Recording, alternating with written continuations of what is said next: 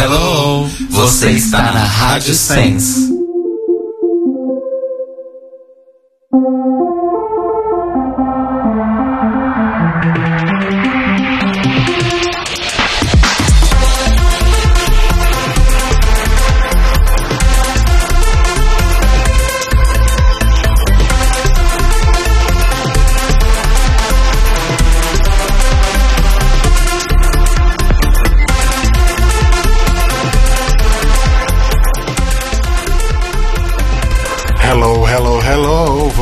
Está na Rádio Sense. Boa noite, meus amores da minha vida. Estamos começando o último episódio ao vivo do The Libraries Open desta temporada 2017.1. Eu sou o Rodrigo Cruz. Eu sou o Telo Caetano. E eu sou Cário Braga e é a quarta temporada, né? É quarta. Aí em setembro já é a quinta? É. É.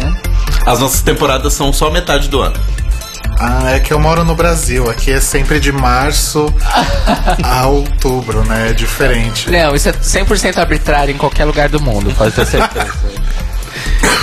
Ai, Depois que eu descobri que fuso horário é uma coisa arbitrária, é É completamente Até porque arbitrário. com o advento da Netflix, né? O advento. o advento. O advento da palavra do Netflix, agora você lança a temporada a hora que você quer, né? É, Pois é. exato. É Sejam tipo bem-vindos assim. ao nosso season finale. Yay! É, melhor Ei. ainda, season finale. Como prometido, né? E como muita gente já sabe, o The Libraries Open vai além de RuPaul's Drag Race. E hoje nós vamos fazer o nosso episódio especial sobre o mês do orgulho LGBT que acabou de acabar. A gente tá só três diazinhos aí atrasado. Na verdade, a gente queria muito ter feito dentro do mês, mas tem uma coisa aí chamada RuPaul's Drag Race que tava tomando nosso tempo até então, né? Então agora a gente tá livre pra falar sobre outras coisas e o que que a gente vai fazer? Vai entrar em férias. Exato. Né? Super, fa- super faz sentido, mas tudo bem. É a nossa temporada mais longa, 22 episódios. Aí, ó. É, exatamente. E é a primeira vez que a gente faz. é, mesmo antes de começar a temporada, a gente já tava fazendo semanal, né? Sim. E vai continuar semanal. Eu, eu acho. Acho que Vai. talvez esteja. Vai, né? Então tá bom. bom, então o episódio de hoje ele é intitulado Orgulho e Preconceito LGBT. O que, que a gente vai fazer no episódio de hoje? A gente vai falar sobre orgulho e sobre preconceito. Sendo LGBT. Exato. Sobre a óptica LGBT, né? Então, o que que a gente vive, né? O que que a gente enfrenta no dia a dia, principalmente aí é, no que se refere a preconceitos diários, sejam eles grandes, pequenos, subliminares, né? E quais são os motivos pelos quais a gente tem orgulho de ser LGBTs e nós temos muitos motivos aí pra ter orgulho. Eu fiquei até um pouco surpreso aí ao longo da, da pauta. Então a gente vai debater isso com a ajuda de convidados especiais que são vocês.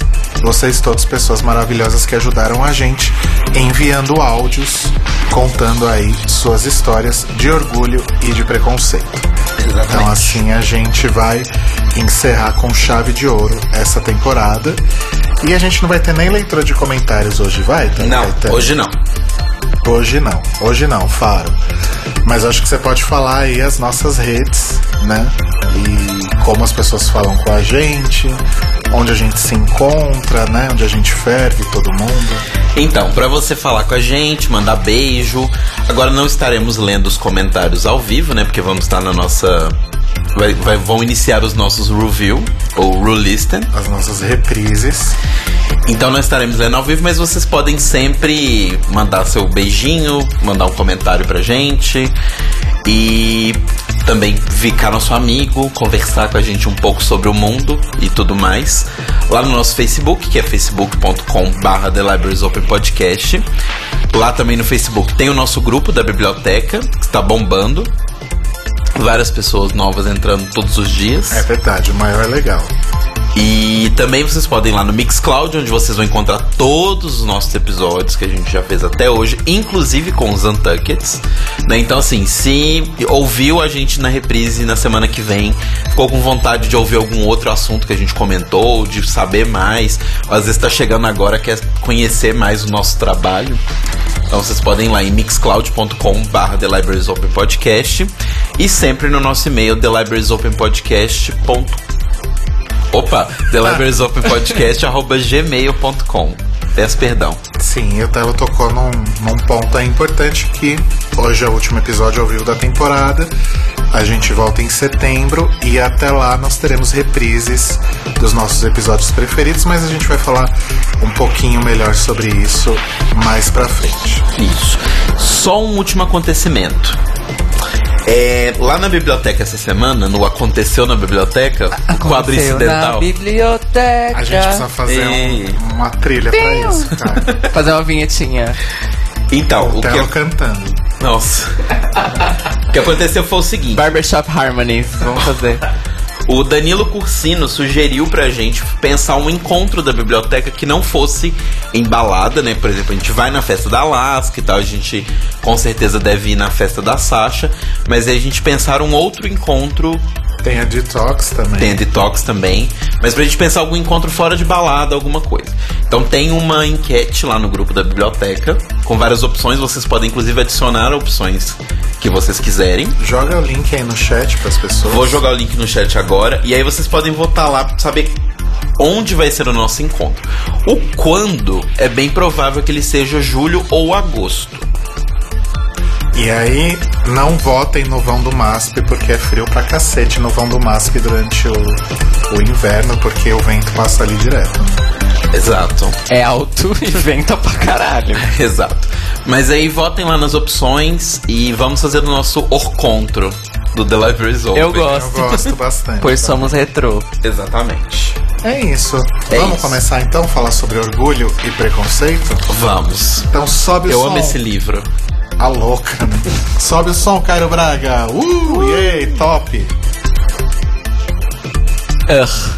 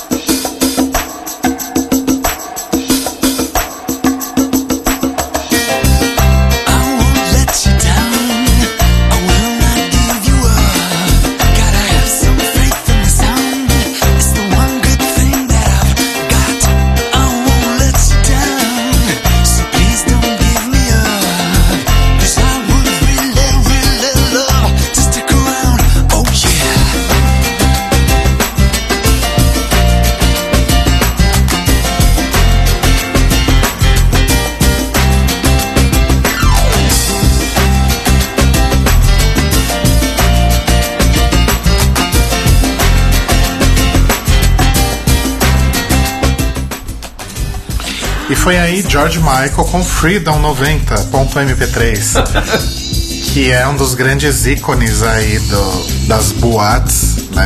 E do, do cancioneiro popular LGBT, digamos assim.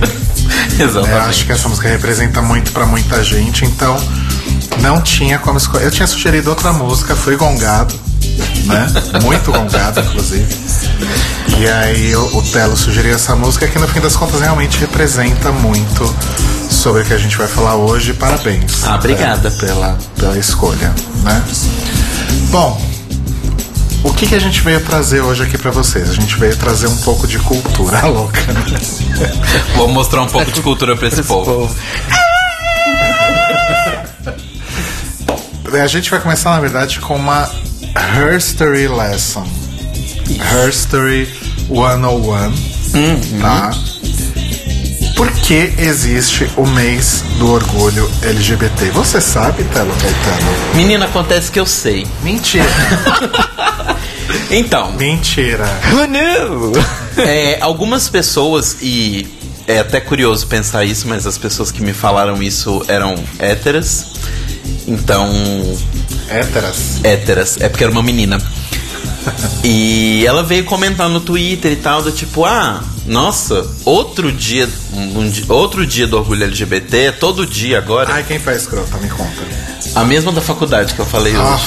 ah, Ah, você deu um tweet hoje sobre Sim. merdas continuam juntas? Pois é, exatamente. Essa essas- essas essas duas pessoas. ah. Mas então, o que acontece? No dia 28 de junho de 1969 foi o dia em que começaram, porque não foi um dia só, isso também é importante a gente sempre lembrar. Foi o dia em que começaram os protestos no Stonewall Inn, que é, era um bar, né? Hoje, hoje acho que é uma Acho que ele não funciona comercialmente, mas era um bar na época que fica no bairro de Greenwich Eu Village. acho que esse Stonewall continua funcionando, não? Tô errado? Eu nunca fui pra Nova York, gente. Eu sou pobre. Ele, até onde eu sei, ele tava funcionando Tá sim. funcionando? É. É. Inclusive- Bom, essa parte, desculpa, então. Inclusive, quem é, tem passaporte, né? Porque quem não tem se fudeu. E conseguir tirar um visto e for para os Estados Unidos é muita coisa, né? Muita coisa, muito dinheiro. Passe por Stonewall, né? Eu acho que é. Se eu realmente tivesse a oportunidade de ir pra, pra Nova York, acho que seria um dos primeiros lugares que eu iria. Eu iria e ainda choraria. Tenho Pois é. certeza absoluta. Mas assim, resumindo o que estava acontecendo, né? No- no- nas décadas de, dos anos 50 e dos anos 60, estavam acontecendo diversas revoluções no mundo, né? Porque pessoas que nunca. E a gente. É errado às vezes a gente falar isso, pessoas que nunca tiveram voz ou que nunca falaram. Elas sempre falaram. Só que eu acho que antes elas eram muito oprimidas e isso nunca vazava. Então, o movimento negro estava extremamente forte e, e- e se organizando muito mais do que nunca nesse momento nos Estados Unidos. Os movimentos pacifistas contra a guerra do Vietnã, pessoas ainda né, falando sobre a- as merdas todas que aconteceram na Segunda Guerra e tal. Então, tipo, ainda existia um sentimento, existia um sentimento muito grande das pessoas de revolta. E isso foi levando a diversas evolu revoluções, né, para as pessoas. Nos anos 50 a gente teve a, a primeira revolução sexual, que ainda era muito heteronormativa, mas ela existiu, né, que houve uma liberação sexual das pessoas. E nos anos 60 e 70 isso continuou. Mas é ali no finalzinho dos anos 60, o que acontece é, nos vários bares que existiam, né, pela cidade dos Estados Unidos, eles eram proibidos de vender assim, os, os bares só podiam negociar bebida alcoólica, né, esses produtos, se eles tivessem um alvará. E o alvará era negado para os bares que, que atendessem pessoas que fugiam da norma. né? Então, pessoas que eram efeminados, ou, ou mulheres machonas, e homens que se vestiam de mulher, e etc, etc, etc. E o que acontecia é que alguns desses bares, inclusive no caso do Stonewall, eram gerenciados por pessoas da máfia.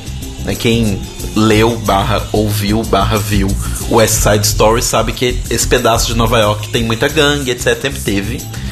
Então, os donos do. Rendeu aquele filme Gangues de Nova York. não? Exatamente. É um pouquinho antes, mas sim. Aquela bomba. Eu nunca vi. Aquela bomba.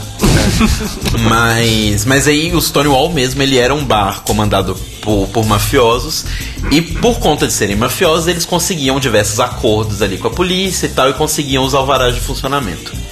Só que existia uma, uma repressão muito grande dos policiais porque eles tinham uma certa quantidade, até hoje existe isso, em- dizem, né?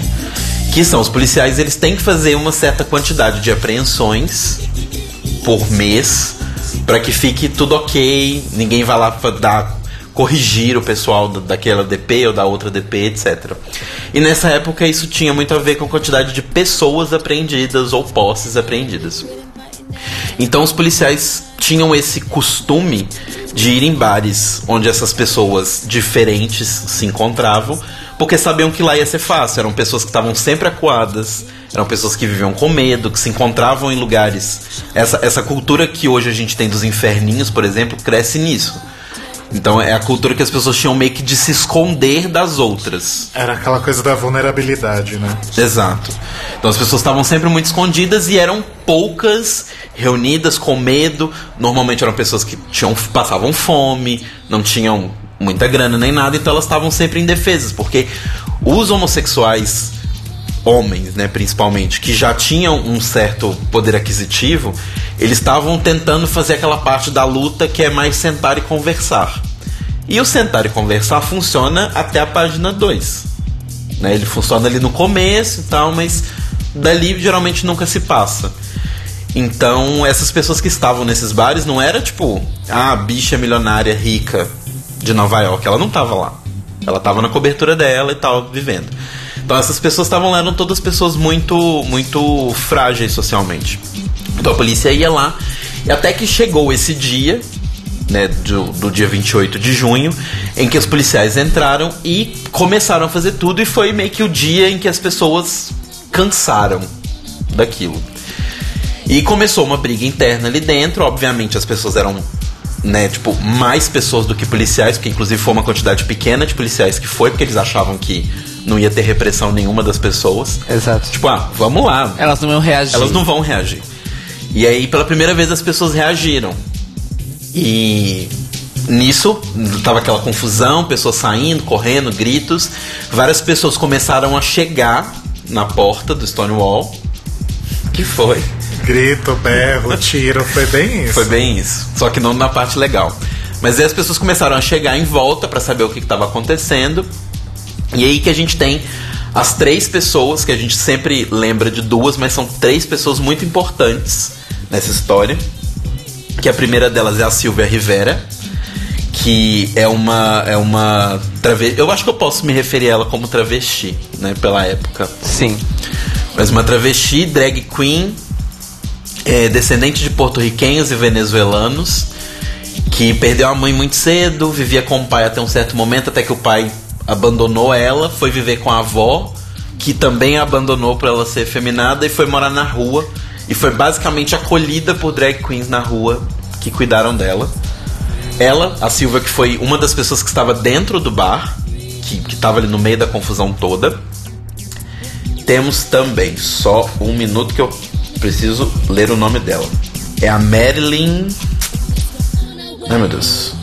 Ah, cadê? Ah. Verdade, né? Ela é bem pouco citada. Marilyn Fowler, que foi a primeira, que era uma sapatão que estava lá dentro do bar, que foi a primeira pessoa a efetivamente brigar com um policial Sim. e trocar socos. Ela bateu em vários policiais e aí foi o momento catártico, né, que, se- que os jornalistas e as pessoas que estavam lá contam que ela virou para para todas as pessoas que estavam lá e perguntou por que vocês não fazem nada. E aí as pessoas começaram a se revoltar e a Marsha, que é a terceira pessoa, Marsha P. Johnson, também travesti, também drag queen, profissional do sexo também, também morava na rua, negra de origem muito pobre, que pegou a primeira pedra e atirou contra os policiais.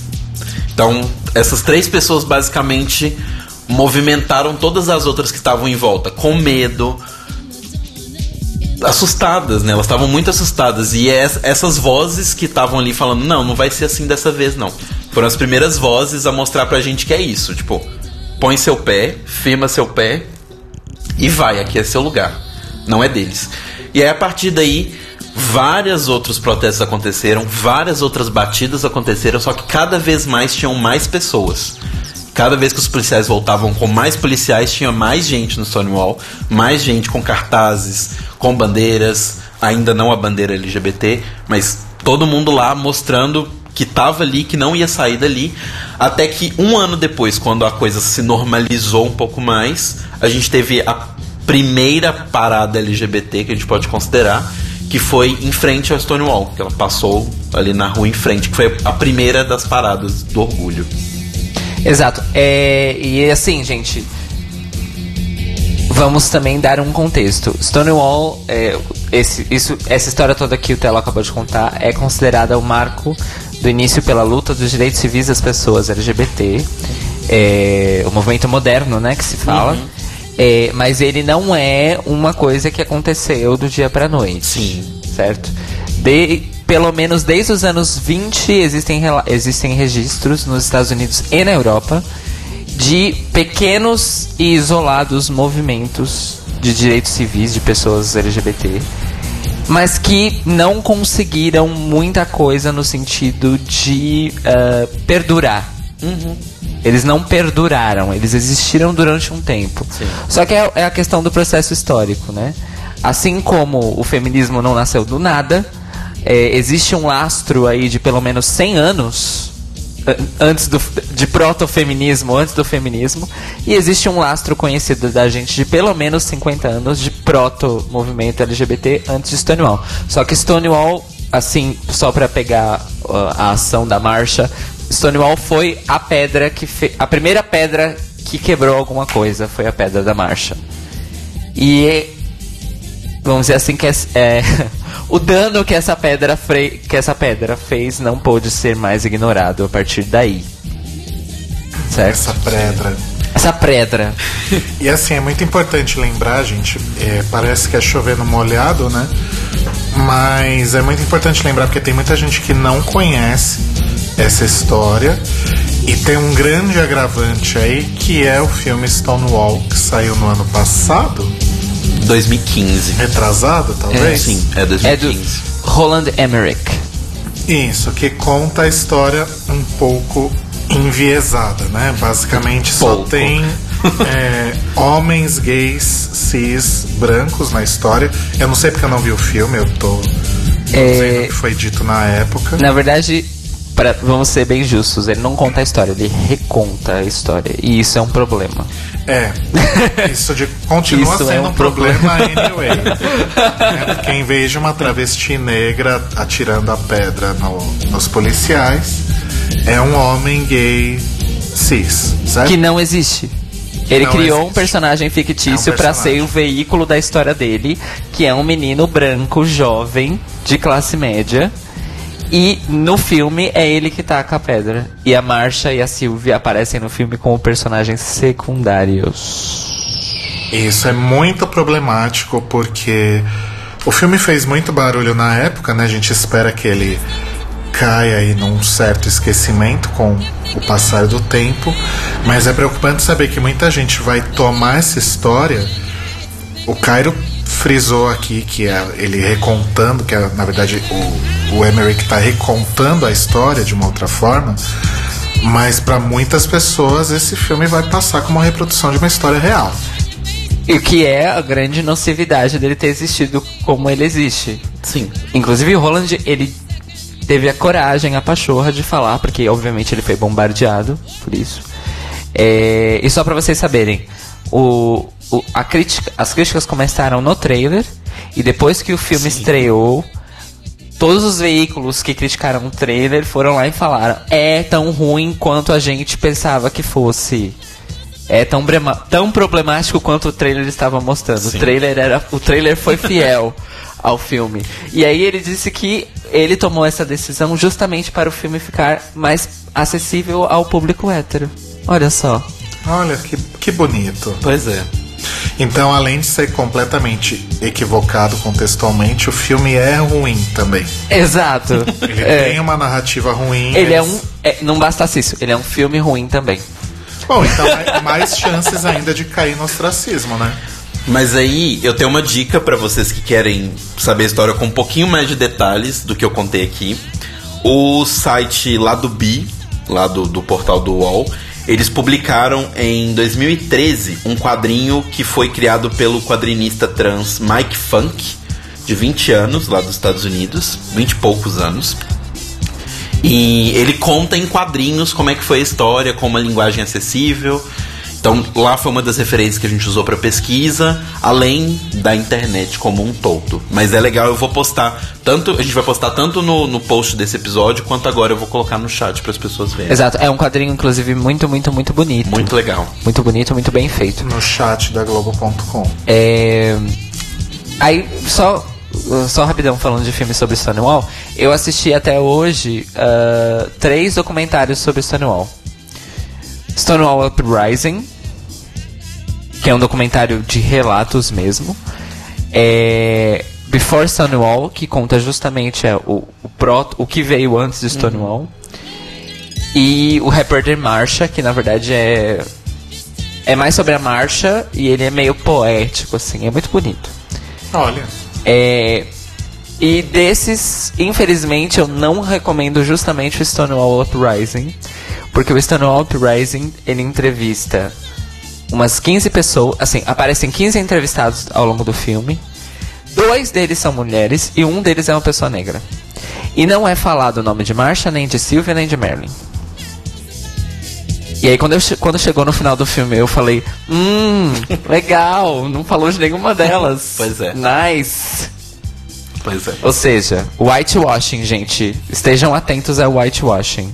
Não Sim. só, o- não só o whitewashing, como gender washing também. Gender washing, Que é nossa, bom que a total. gente frise isso, que as três pessoas mais importantes eram mulheres. Mulheres, duas delas trans. Duas delas trans. E isso não é mostrado em filmes como esse atual, por exemplo, do, do Stonewall, onde é um monte de homem. Não foram eles. Ou hoje, por exemplo, que eu entendo, existem certas coisas que as pessoas demoram a acostumar, mas a gente tem que ser que sim a pessoa chata. Por exemplo, e, e isso eu acho que é uma das coisas que a gente já pode começar falando já, que é sobre a importância de que a gente entenda o LGBT como um grupo.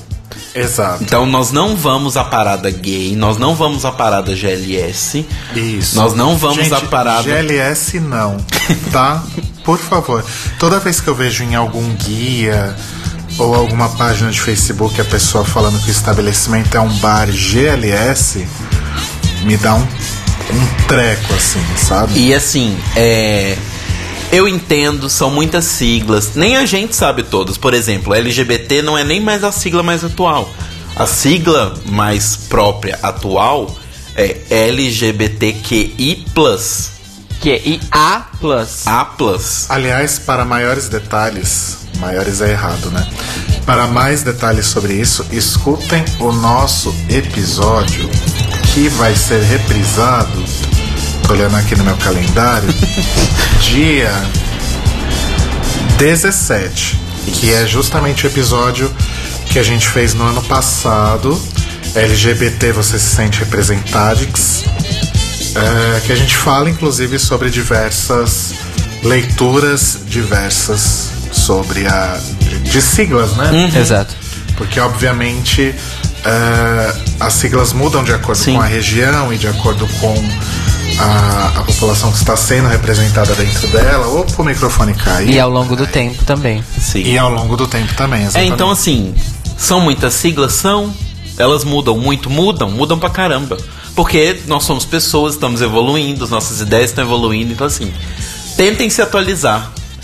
Sabe, tipo, ninguém tá te jogando pedra porque você tentou fazer o bem. Não é isso, mas todo mundo está tentando te dar um alerta educado de que você precisa perceber onde estamos. Não estamos mais nos anos 90, não estamos mais nos anos 80, já estamos em 2017. Inclusive, não estamos mais nos anos 2000, estamos nos anos 2010. Exatamente. Indo para os anos 2020 já. Exatamente. Ai, para que eu tô velho. É, antes da gente seguir, eu só queria é, amarrar duas coisas aí sobre Stonewall. Tava fazendo uma pesquisa rápida e de fato o bar não está mais em funcionamento. Ah, ok. Ele agora é um memorial, né? Ele é um National Historic Landmark. Ah, é verdade. É reconhecido. É, ele foi reconhecido pelo governo dos Estados Unidos, se eu não me engano, em 2015, mas foi pelo Obama, isso eu sei. Sim. Na verdade, isso eu acho que foi antes. E depois, em 2016, o Obama criou o Stonewall National Monument. É, ele transformou o bar como um monumento de visita. Na verdade, é todos os arredores aí do, do, do bar, né? Inclusive as suas adjacências, foram passaram a ser administradas pelo National Park Service. Sei lá que órgão é esse, tipo Parks and Não, é, é, é basicamente Parks and Recreations, mas é tipo, é um exemplo que eu li na, na- no que eu li na reportagem que pode se dizer dessa comparação é mais ou menos o que a Alemanha fez com alguns dos monumentos é, de túmulos, principalmente dos judeus que foram mortos no Holocausto. Sim. Então é tipo toda aquela área é um monumento a esse acontecimento para que as pessoas se lembrem. Exato. E o National Park Service é o órgão, é o órgão público que, cu- que cuida de parques e locais históricos, que não são museus. E porque aí é outra, É. é. outra divisão. Inclusive a diretora é a Amy Poehler né? do departamento.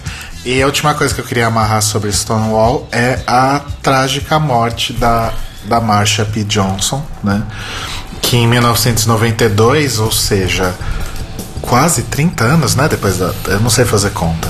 Mas bastante tempo depois da, da revolta de Stonewall, ela foi encontrada morta no, no Hudson River, né? No, apareceu o corpo dela flutuando no, no Hudson River, lá na, na cidade.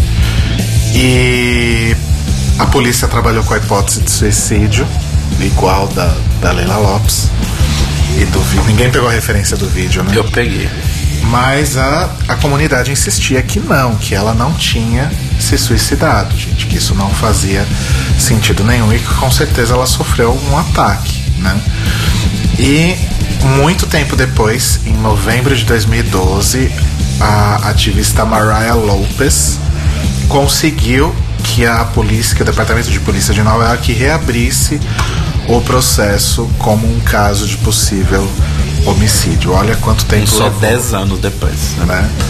Não, 20 anos depois, foi 2012. Ah, é verdade, 2012. Inclusive, acho que vai sair um filme sobre ela, sobre a vida dela. Se eu não me engano.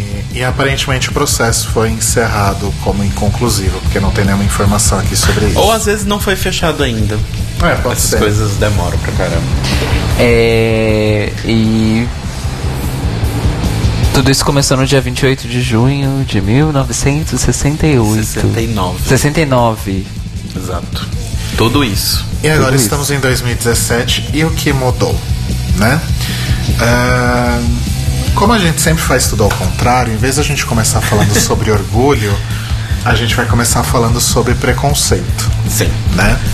Vamos começar com a notícia ruim pra depois melhorar. Cairo Braga já vai preparando os áudios aí das Estão pessoas engatilhados. que nos ajudaram aí. É só falar qual, qual coloca eu ponho. falando sobre preconceito. É, no último 17 de maio, que é o Dia Internacional do Combate à Homofobia, foi divulgado pela Associação Internacional de Lésbicas, Gays, Bissexuais, Pessoas Trans e Intersexuais que em pelo menos 72 países, estados independentes ou regiões, a, a homossexualidade é um crime.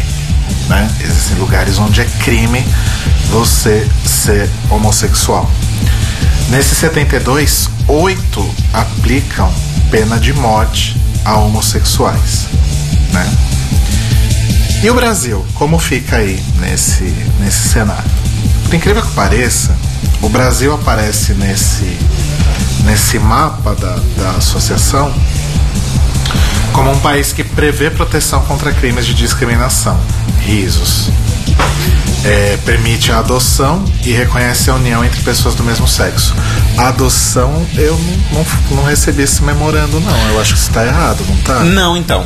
A partir do momento em que foi, que foi aceito o, o casamento, também foi aceito de certa forma a adoção. Porque o que impedia era porque a adoção, uma das. Uma das.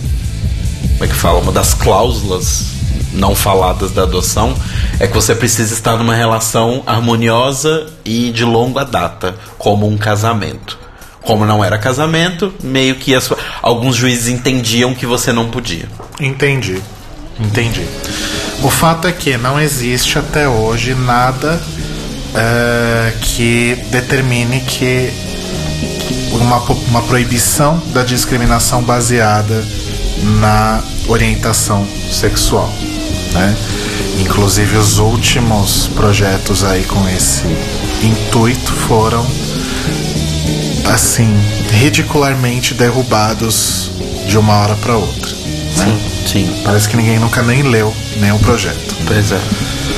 Enfim, é, e no Brasil, né, de acordo aí com os dados do, do Grupo Gay da Bahia, em 2016, a cada 25 horas, uma pessoa LGBT morreu vítima de violência no Brasil. Ou seja, basicamente uma pessoa por dia. Exato. Exato, basicamente uma pessoa por dia. Ah, e foi o maior número, né, desde o início dessa pesquisa que já existe há 37 anos. Foram 347 mortes. São Paulo, como sempre, né, a locomotiva que move o Brasil, lidera também essa triste lista aí com 49 assassinatos. São Paulo é essa cidade que recebe tão bem as pessoas que vêm de fora, né? Qual que é a grande questão? É, Terra da oportunidade. Super. Perde a Oportunidade oportunidade de de tomar uma lâmpada morrer. na cara. É, exato. Super oportunidade. Qual que é o grande problema aí? Qual que é o grande viés? A gente não tem nenhuma lei que criminalize a homofobia.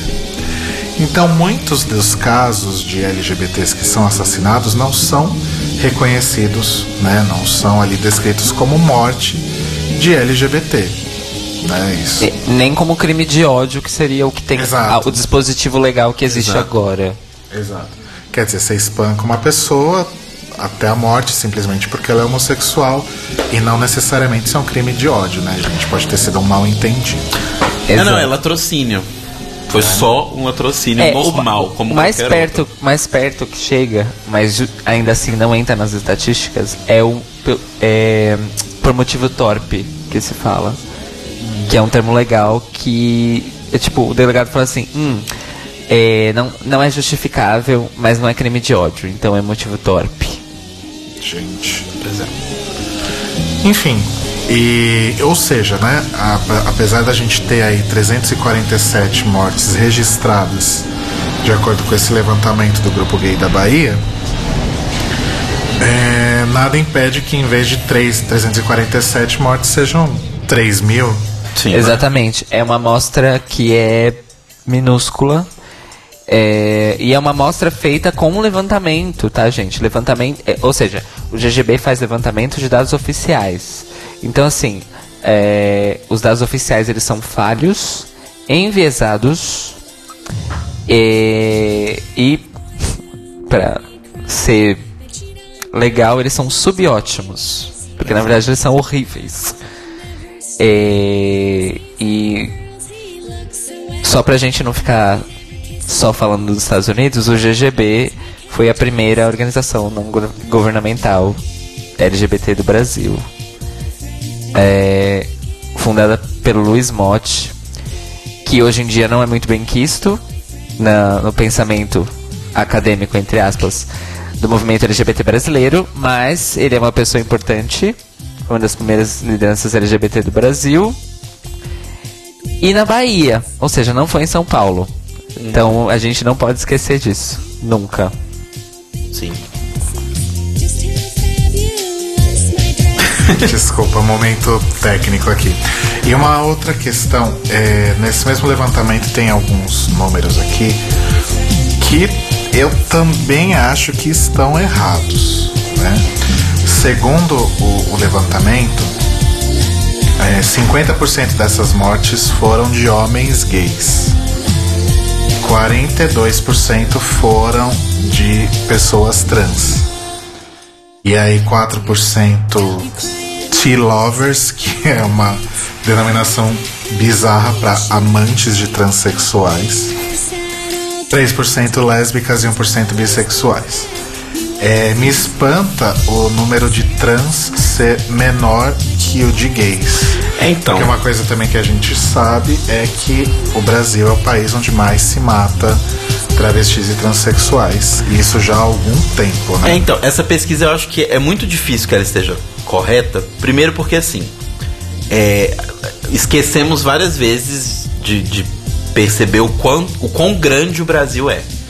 Então, por exemplo, não necessariamente todas as pessoas trans são conhecidas pelas pessoas da sua comunidade, na sua cidade pequena, etc., como uma pessoa trans. Então, muitas vezes, quando ela vai morrer e vão fazer o, né, sei lá, vão abrir o corpo no IML. Se tem um pinto, automaticamente é um homem gay. Não necessariamente, né? Mas, mas assim, tem esse problema. E dos bissexuais também, muito provavelmente tá errado, porque os bissexuais também têm outro problema que eles sofrem, outro preconceito que eles também sofrem, que é a questão da invisibili- invisibilização. Que é o fato de que ah, não necessariamente se um cara estava num casamento com uma mulher ou uma mulher estava num casamento com um homem, não significa que ela não seja bissexual. E ela pode ser essa, né, tipo, ser machucada por alguém, ser morta por alguém, e o fato dela estar casada com um cara vai fazer com que ela conte como heterossexual, sendo que ela não é heterossexual. Então, muito provavelmente esses dados estão errados porque não, não tem como fazer uma análise desse tipo, né? Sim. É, isso, isso que eu falei sobre o maior número de assassinatos de, de transexuais é um dado, né? Te dou um dado da Transgender Europe, que é uma associação na, da Europa, né? Como o próprio nome diz, desculpa, que coloca o Brasil nesse ranking entre 2008 e 2016. Pois é. Né? Tá liderando ali é só oito aninhos só. E aí eu acho que agora a gente já pode colocar alguns dos áudios e assim, é para mostrar como essa questão do, do, do preconceito ela vai de extremos a outros extremos bem, bem grandes. A gente vai colocar para vocês é, primeiramente o áudio do Rick, que é o Rickpedia, que a gente sempre comenta aqui, que é sobre como o preconceito pode vir de coisas muito pequenas, mas que podem machucar muito a pessoa.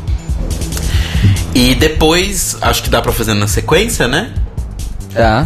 A gente vai ouvir o, o, o áudio do Adriano, da Drica, amiga minha lá de BH, que no caso dele já sofreu uma violência bem maior. Então, pra vocês verem né, os espectros e como as duas coisas machucam de formas diferentes. Então, o Ricardo Marques, primeiro, vamos escutar o depoimento dele. Preconceito, eu acho que fica hum, como a experiência que eu tive quando os meus pais descobriram que eu era gay. É, um dia meu penúltimo ex-namorado, ele foi lá pra minha cidade comigo e a gente acabou dormindo abraçados no chão da sala. E nessa noite todo mundo tinha bebido muito, então meu pai acordou com um pouco de ressaca no meio da noite para beber água. E quando ele passou pela sala, ele viu meu namorado e eu dormindo abraçados. No dia seguinte a gente acordou, não tinha mais ninguém em casa, todo mundo já tinha saído. A gente tomou café, passeou pela cidade. Aí a noite foi no barzinho e de repente minha mãe me liga e pede pro meu namorado dormir sozinho na sala para eu dormir no quarto da minha tia com ela e para eu pedir para ele ir embora no dia seguinte, de volta pro Rio. A gente discutiu um pouco por telefone porque ela não queria admitir que tinha a ver com a minha sexualidade. E na sequência que ela desligou o telefone, eu liguei pra minha tia, perguntei o que estava acontecendo. Ela me contou que meu pai tinha visto a gente abraçado na sala e que já tinha rolado muita briga entre eles lá em casa por conta disso hoje, então era melhor eu obedecer. E eu fiz isso, no dia seguinte meu namorado foi embora e desse dia em diante meus pais ficaram literalmente sete dias sem falar comigo. Tudo que eles precisavam de mim, eles falavam com meu irmão. Então, chamavam meu irmão e falava, vai chamar seu irmão para almoçar, ou então, fala pro seu irmão isso, isso e aquilo, ou então, pede pro seu irmão não sei o que. Eles não olhavam na minha cara, eles não passavam perto de mim, não me dirigiam a palavra nem o olhar. Depois dessa uma semana, é, faltava um dia para eu ir embora para Assis, que era onde eu estava morando, estudando. Eles me chamaram para conversar na cozinha. Minha mãe sentou na mesa na minha frente. Meu pai ficou literalmente do outro lado da cozinha, o mais longe possível. Ela chorando, ele com os braços cruzados, emputecido, encostado na parede. E nesse momento você, Telo, pode pegar todas as cenas de conversa com os pais sobre ser gay que existe em qualquer filme, em qualquer seriado, em qualquer livro. Garanto pra você, tudo aconteceu nessa conversa.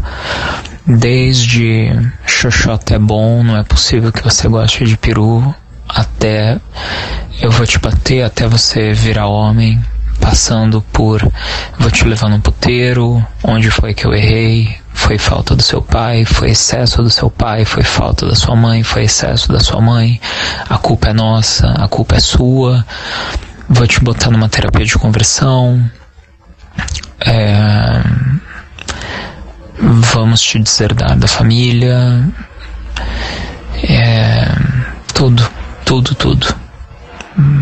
Tudo que de clichê e de conhecido aconteceu nessa conversa.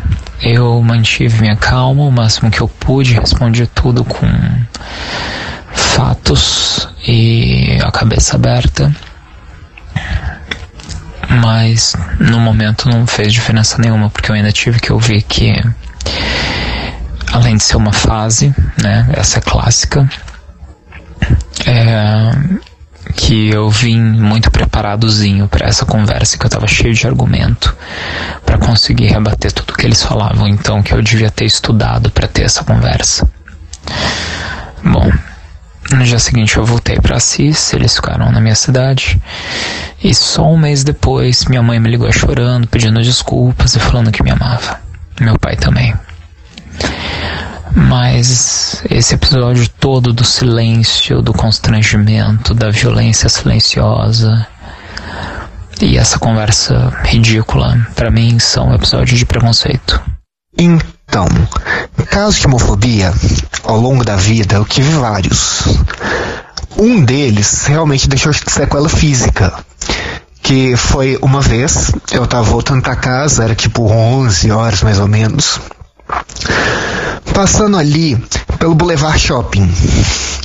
Tava com uma cropped maravilhosa, escrito Donas Drags do It Better. E os e uma bolsa, uma bolsa marroquina de couro prensado. Chegaram os caras, berrando, perdeu o viado, perdeu o viado, perdeu o viado. Pegaram minha bolsa, me empurraram por cima daquele gradil que tem. Eu rolei, tentei segurar, despenquei rio adentro. Com a graça de Madonna, só quebrei o calcanhar. Sete pinos, tem até hoje, nunca vou tirar, enfim, detalhes, detalhes. Sim, e dos casos, esse foi o que deixou sequelas físicas, mesmo. Ainda tem outros, tipo. Tá indo fazer divulgação de festa na Raul Soares e, cara, vi com um pedaço de pau pra cima de mim. Todos os gritos que vocês podem imaginar na rua, eu já fui chamado. De viadinho, bichinho, passando por todo o resto. Enfim. Mas eu devo dizer, a maioria disso serviu basicamente pra me deixar mais, como vou colocar, firme talvez, com uma armadura mais forte, por assim colocar. Então, hoje em dia eu tô muito mais frio em relação à homofobia, não vou me deixar ser jogado dentro do Riarrudes de novo, e tendo a fazer o meu melhor para impedir que outras pessoas também sejam. Ainda mais porque semana passada, se eu não me engano, me apareceu um caso que uma que uma trans que ela foi roubada do do lado da minha casa, assim, quase do lado da minha casa, bairros vizinhos, esfaqueada e jogada dentro de arrudas. Então, sim, é uma coisa que bate muito perto. Então, meu objetivo atual é realmente, realmente impedir esse tipo de coisa. Porque eu, pode não ter sido eu, mas pode ser uma, uma outra pessoa, como foi. Então, não é uma coisa que eu posso fechar os olhos realmente. Estamos abertos.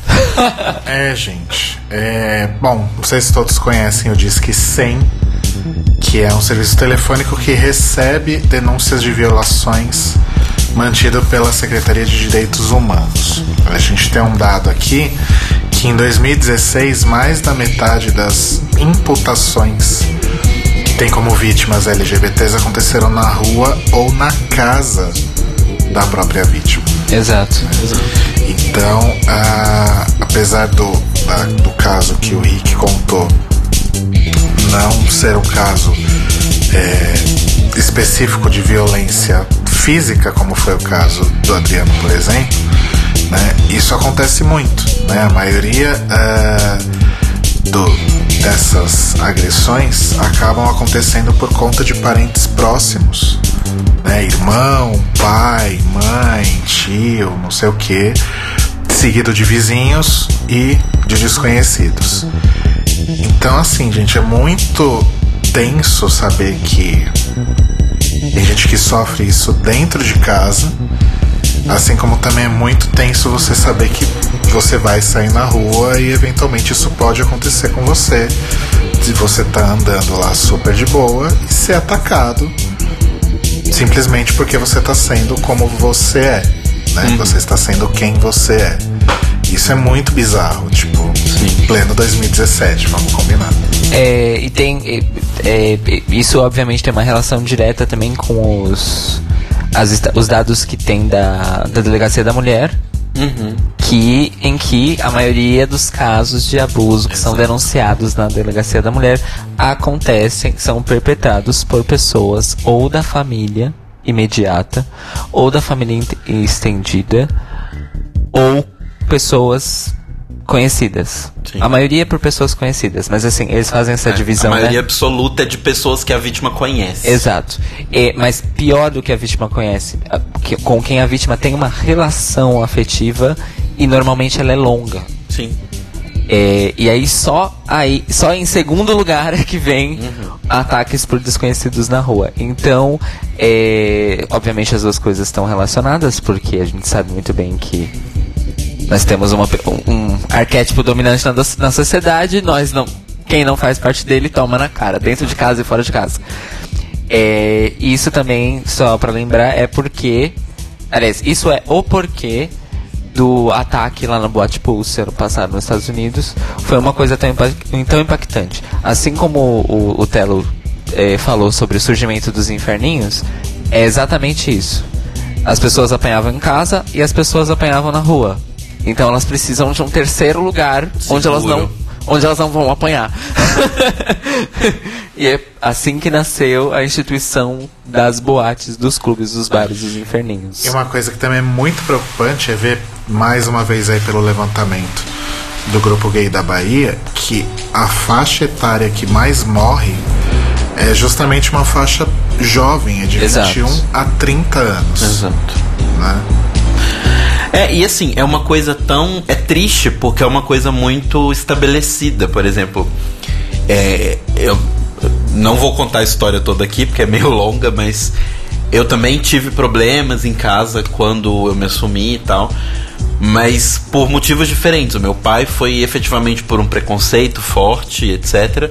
Mas a minha mãe, por exemplo, ela ficou um pouco assim, tipo, mexida, mas o medo dela inicial e o que ela falou e o que ela fala até hoje, sempre quando eu conto pra ela que eu e o Rodrigo fomos em algum lugar público, etc, é sempre o tipo, toma cuidado, porque as pessoas são ruins, vocês as pessoas visam você se elas estão com raiva, se elas não são preconceituosas, elas podem querer fazer alguma coisa com vocês. Então, então existe esse medo, sabe? É, é um estigma do tipo, tem um- um- uma, uma coisa que as feministas falam que eu acho que é, é, é muito triste, muito, muito, muito triste. Mas perceber o quanto isso é verdade e olhar pra gente LGBT e perceber que isso também é verdade, eu acho que é uma coisa necessária. Que assim, a gente vai sofrer algum tipo de preconceito, seja discriminação, seja ela física, moral, emocional. Não é questão de si, é questão de quando. Exato. É muito triste pensar isso, mas é verdade. Quando e onde? É, mas assim, as mulheres sabem, as mulheres vão ser vítimas de abuso, de alguma forma. Seja ele físico ou emocional. Elas só não sabem quando, mas que vai acontecer é uma certeza, parece, na nossa vida, sabe? Então, por isso que a gente precisa se proteger tanto. E eu acho muito importante isso que o Caio falou e eu falei agora. Principalmente homens cis gays, parem de afastar as mulheres do movimento LGBT. Parem, por favor. Nossa, sim, pelo amor de Deus. Porque assim, vocês não percebem o quanto isso alimenta o próprio preconceito que vocês sofrem diariamente, sabe? É igual o que o cara falou. Se a gente tem essa morte absurda de transexuais no Brasil, se a gente tem esse preconceito absurdo que a gente tem aqui, esse machismo absurdo, mulheres sofrendo diariamente, não é por conta apenas de religião, não é por conta apenas de cultura, é por conta do patriarcado que fica o tempo todo. Que estipula que mulheres têm seu papel, homens têm seu papel. Qualquer pessoa que não cumpre isso, apanha. Então, se você é uma mulher e não está sendo submissa a um homem, você apanha.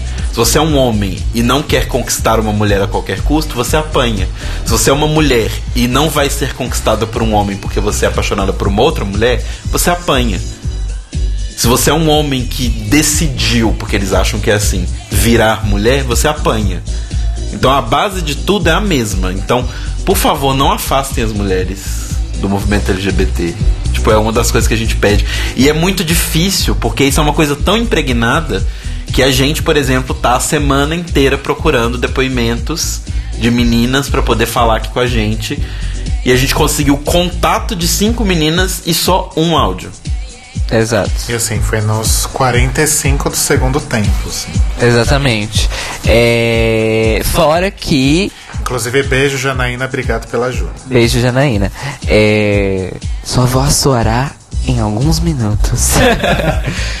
Mesmo porque afastar as mulheres, todas elas, é, cis ou trans, do movimento LGBT é uma traição histórica, meus é. amores. Porque se você ainda não sabe disso, querido e querida companheira LGBT, saiba agora, não teríamos Stonewall e o movimento atual se não tivéssemos tido o feminismo da virada do século retrasado para o passado. O feminismo é a base de toda a ideologia do que é o movimento LGBT. Isso não é mais falado abertamente, porque os homens brancos tomaram conta da coisa. Então, o apagamento histórico, whitewashing, como a gente acabou de falar, e o gender washing, ele é real. Sim. Entendeu? Então, se você vai pegar. Vamos pegar a academia, já que a academia é, é a dona da verdade, entre aspas. Judith Butler, que é a maior é, es- é, estudiosa do- do- da teoria queer hoje em dia, ela tem o trabalho todo dela embasado em feminismo. Gente, então não existe LGBT sem feminismo, tá? Exato. E não existe LGBT sem mulheres no movimento. Tipo, não existe, só não existe. Sim. E, gente, piadinhas do tipo, ai, eu não. Eu, como é que é a, a piada, gente? É, eu tenho nojo, de, tenho tanto nojo de buceta que eu nasci de cesárea. Esse tipo de coisa que a gente ainda ouve, né? Isso é, isso é péssimo. Você tá simplesmente sendo tão escroto quanto um homem heterossexual poderia ser. É, e É porque isso não é machista, é misógino, é pior. É, é porque, é porque aquela coisa, a gente foi criado num meio onde isso é normal. E cabe a gente perceber que isso não é normal. Exato. Sabe, acordar e perceber que isso não é Não, normal. que tem de homem gay falando, ai, eu não tenho amiga sapatão, eu odeio sapatão. Gente, Por quê? porra é essa? Não faz, mi- não faz sentido, sabe? Tipo, Toda vez que eu escutava isso, eu perguntava pra pessoa, mas por quê? Qual é o seu motivo De odiar sapatão. de odiar sapatão? Aí a pessoa vem com o motivo, ah, é porque elas são briguentas. Nossa, eu queria morrer. Porque viado é um amor, né? Uh, super. Vai no Facebook, vai no Twitter pra você ver. Tá todo mundo distribuindo flores pra cima, pro teto. E é como ela falou, nós todos vive, so- nascemos, crescemos e morremos ainda numa cultura que é uma bosta. Então, assim, se libertar dessa cultura é um esforço do caralho e é muito sofrido. Porque depois que você se liberta, não tem volta. Não tem volta. Sim. É bom, é bom. mas custa caro. É bom, mas é um processo. Óbvio que o processo varia de Sim. cada um pra cada um, mas geralmente é longo Sim. e um pouco tortuoso às vezes, né? E sobre o processo dessa coisa de acordar de um meio, né? A gente tem um outro áudio também falando sobre preconceito que a gente conseguiu, que é do Stefan, Stefan Martins. É, não sei se todo mundo conhece. Aqui do chat eu sei que a Ju conhece. A Ju Giampaoli conhece o Stefan. Mas não sei se todo mundo conhece, mas o Stefan é o menino que a gente comentou alguns episódios atrás, que trabalhava com o Jovem Nerd há uns anos atrás. E que acabou saindo de lá do site por não concordar com diversas coisas e há um tempo atrás participou do podcast sobre o machismo na internet e se assumiu bissexual. Se assumiu não, né? Se revelou bissexual.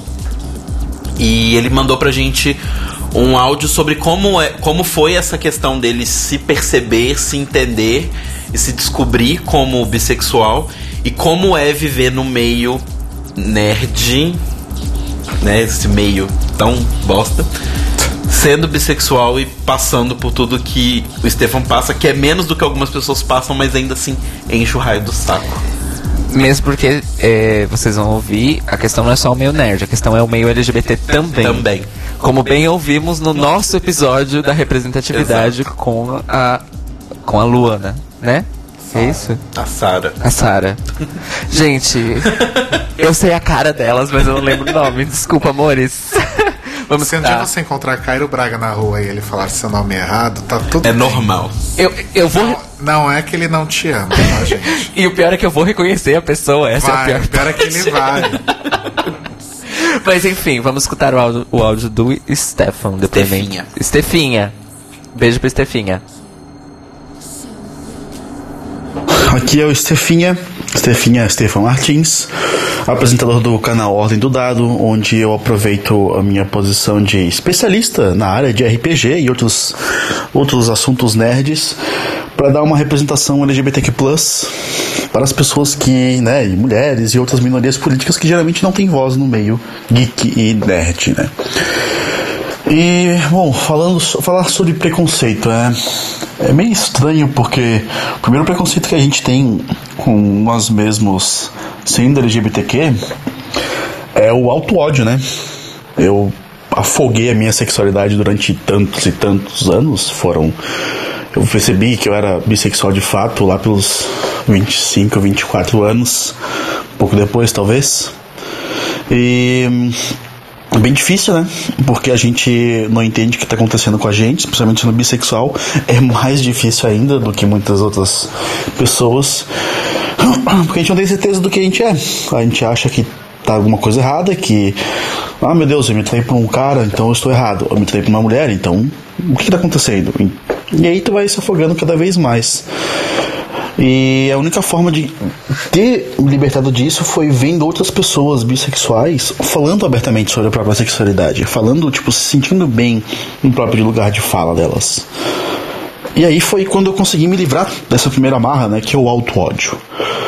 Só que mesmo depois de ter me reconhecido como bissexual e ter me assumido publicamente, né, me assumindo nos, nos canais de YouTube, então Deus e o mundo sabe, eu faço questão que o mundo saiba, porque ter uma presença LGBTQ no mundo é importante, sabe? Tu chegar, ok, aquela pessoa lá é LGBT, aquele cara é bi, e eu quero tomar espaço para que outras pessoas também possam tomar espaço, que é uma das formas que a gente consegue avançar, né? Nesse, nessa questão de direitos. Porém, não acaba aí, né? O auto-ódio, porque a gente continua sendo atacado pela sociedade em todos os âmbitos. A gente tem que sair e se portar de um jeito específico, a gente tem que ter uma aparência específica, a gente tem que ter expectativas específicas de comportamento. O quanto afeminado eu posso ser? O quanto ser afeminado pode afetar a minha bissexualidade ou então pelo menos o meu sentimento de pertencer a, a um grupo ou outro? É bem complicado, porque eu tô num casamento com uma mulher é, cisgênera e heterossexual, e muita gente assume que eu sou heterossexual. Mais um motivo para eu falar para Deus e o mundo que eu sou bi. E mas ainda assim é muito difícil, porque as expectativas de relacionamento do mundo, né, especialmente aqui do Brasil, elas são estranhas, confusas, elas cagam regra em cima da gente. E isso afeta as pessoas bissexuais. Porque as pessoas dizem para nós que nós somos indecisos e que nós iremos trair. E as pessoas dizem pelas nossas costas, para a pessoa, né, nossa parceira, nosso parceiro, que nós iremos trair eles. E além disso, a sociedade inteira já fala isso e repete isso, uma falta de representatividade muito grande. E isso envenena a nossa mente. Uh, isso cria ciúmes desnecessários, mas que são infelizmente inevitáveis, porque a gente não sabe o que pode acontecer. A gente não sabe em quem confiar. E muitas vezes parece que ficar em silêncio é mais seguro, mas não é. O armário é um lugar sufocante demais. E parece que de repente a internet vai ser um lugar seguro. Mas ela não é. Porque ela é uma interação social como qualquer outra. Então.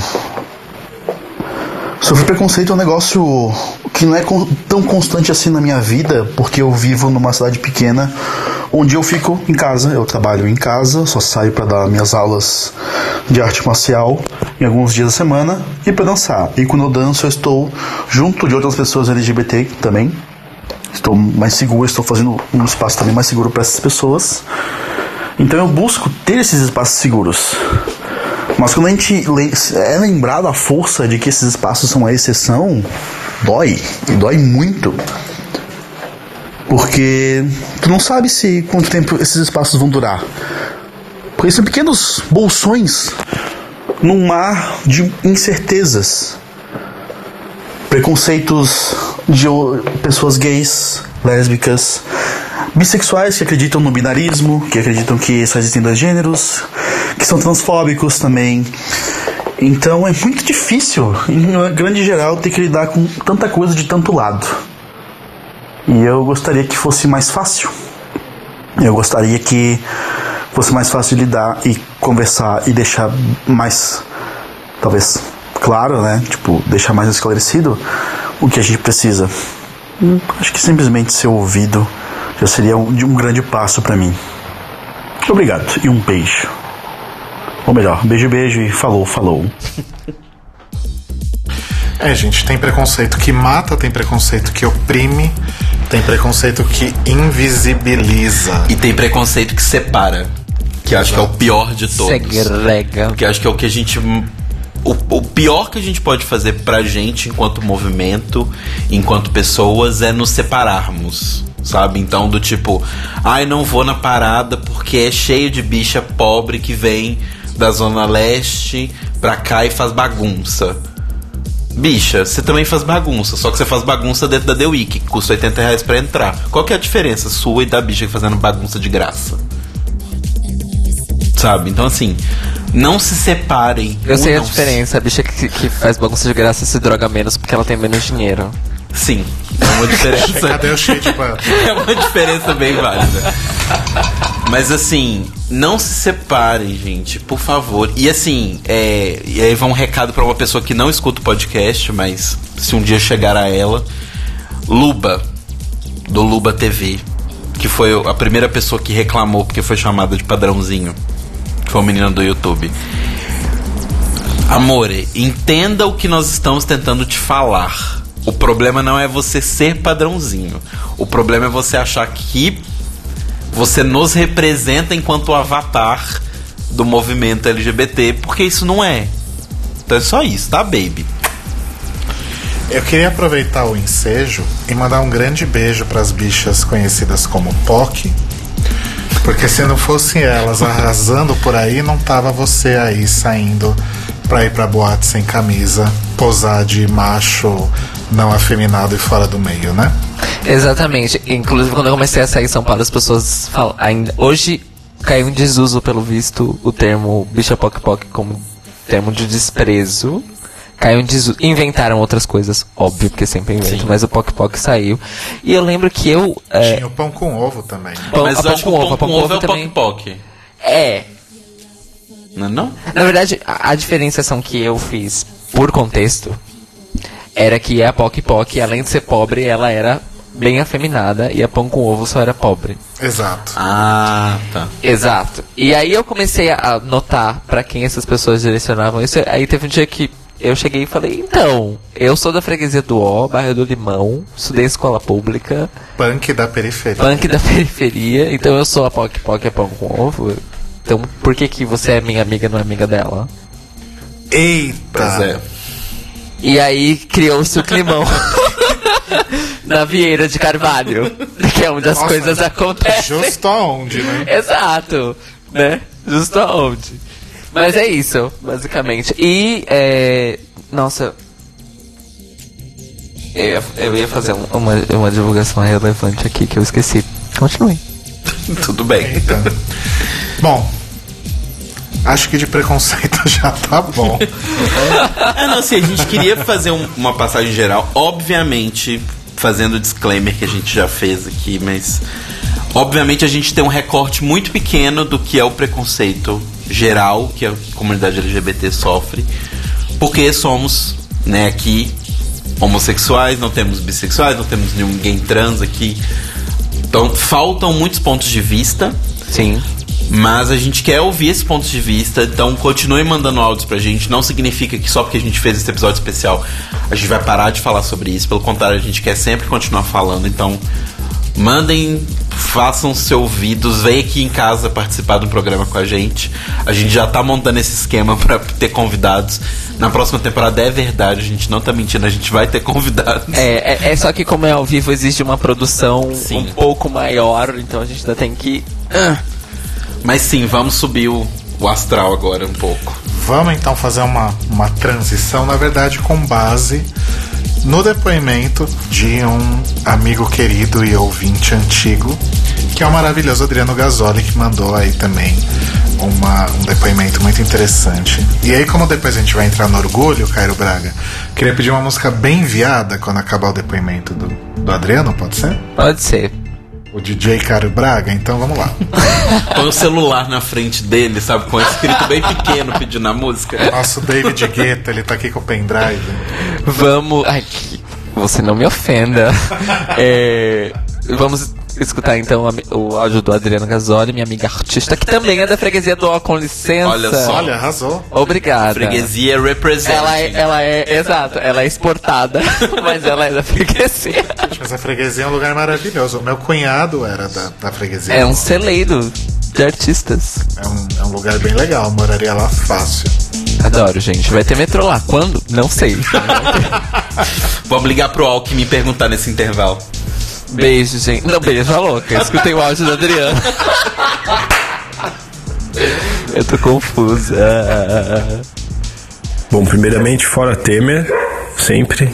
Meu nome é Adriano Gasoli, eu tenho 36 anos, sou de São Paulo, mas vivo no Sul. E eu cresci entre os anos 80 e 90, então o Rodrigo deve ter vivido essa época. A gente passava.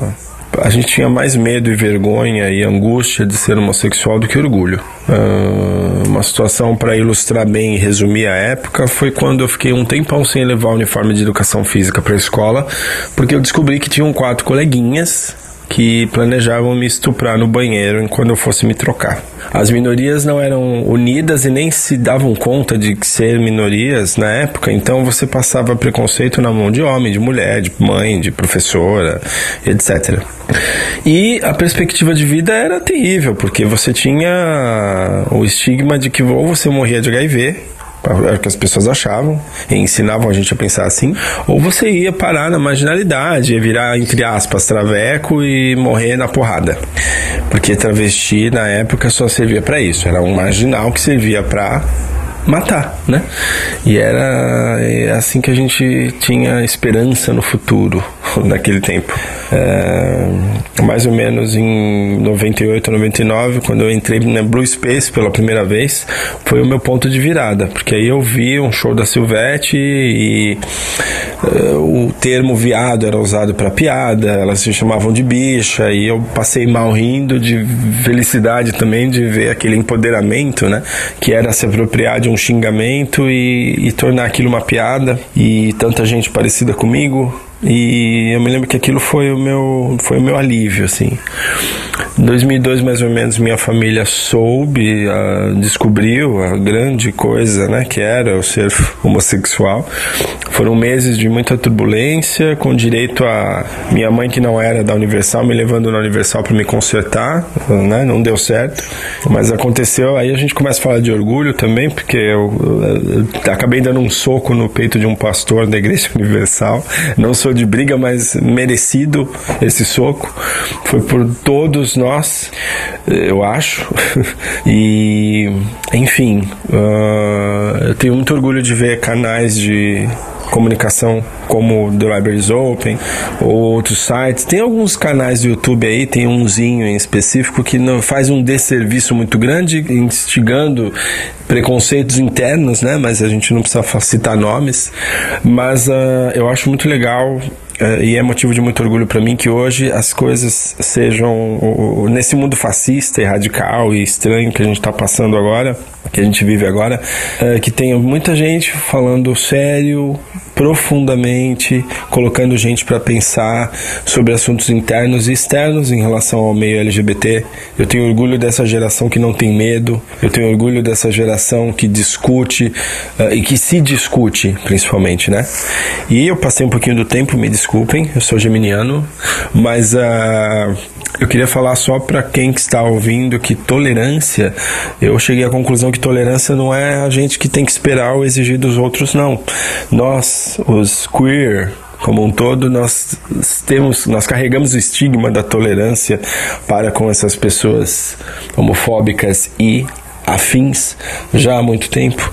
Então, mais do que um estigma, é uma questão de grandeza nossa. Nós somos os tolerantes. Eles têm que aprender que os tolerantes somos nós. E eu espero, eu tenho esperança de que um dia mais pessoas, não todos, porque isso é impossível, mas mais pessoas entendam isso, o quanto a nossa tolerância deve ser admirada e, e celebrada por essas pessoas.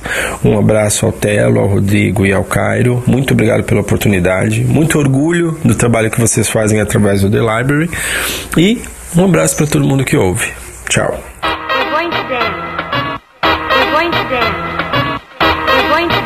And have some fun,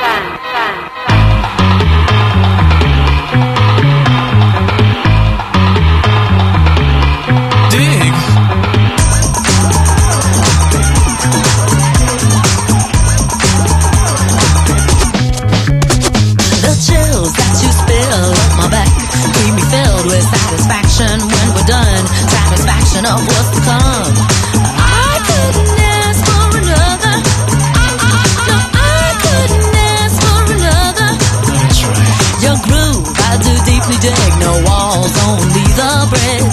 My supper dish, my succotash wish. Sing it, baby.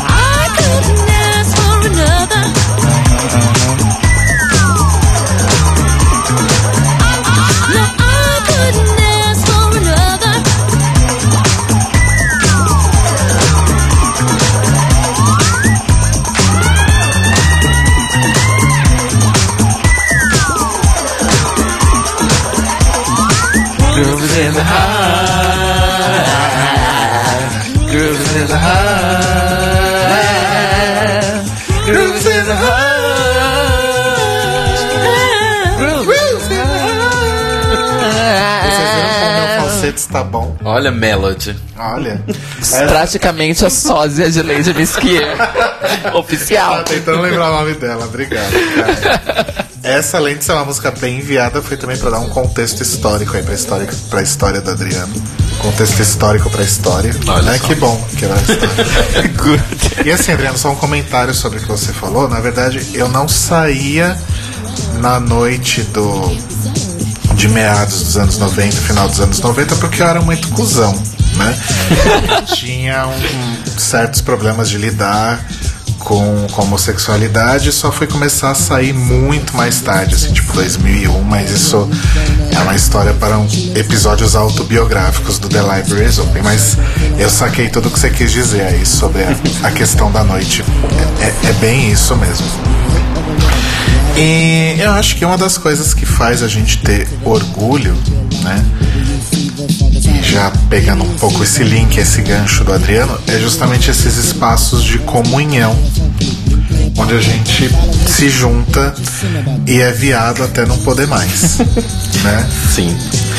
É, puxando até aquela história de, de Stonewall, eu acho que as boates hoje elas têm um caráter também, elas continuam tendo um caráter de congregação e também de resistência, né? Não é mais aquela situação da gente ficar acuado com polícia na porta, como acontecia no Brasil também durante a, a ditadura militar, inclusive, né? Exato. Quem assistiu São Paulo em Hi-Fi Mas Sabe?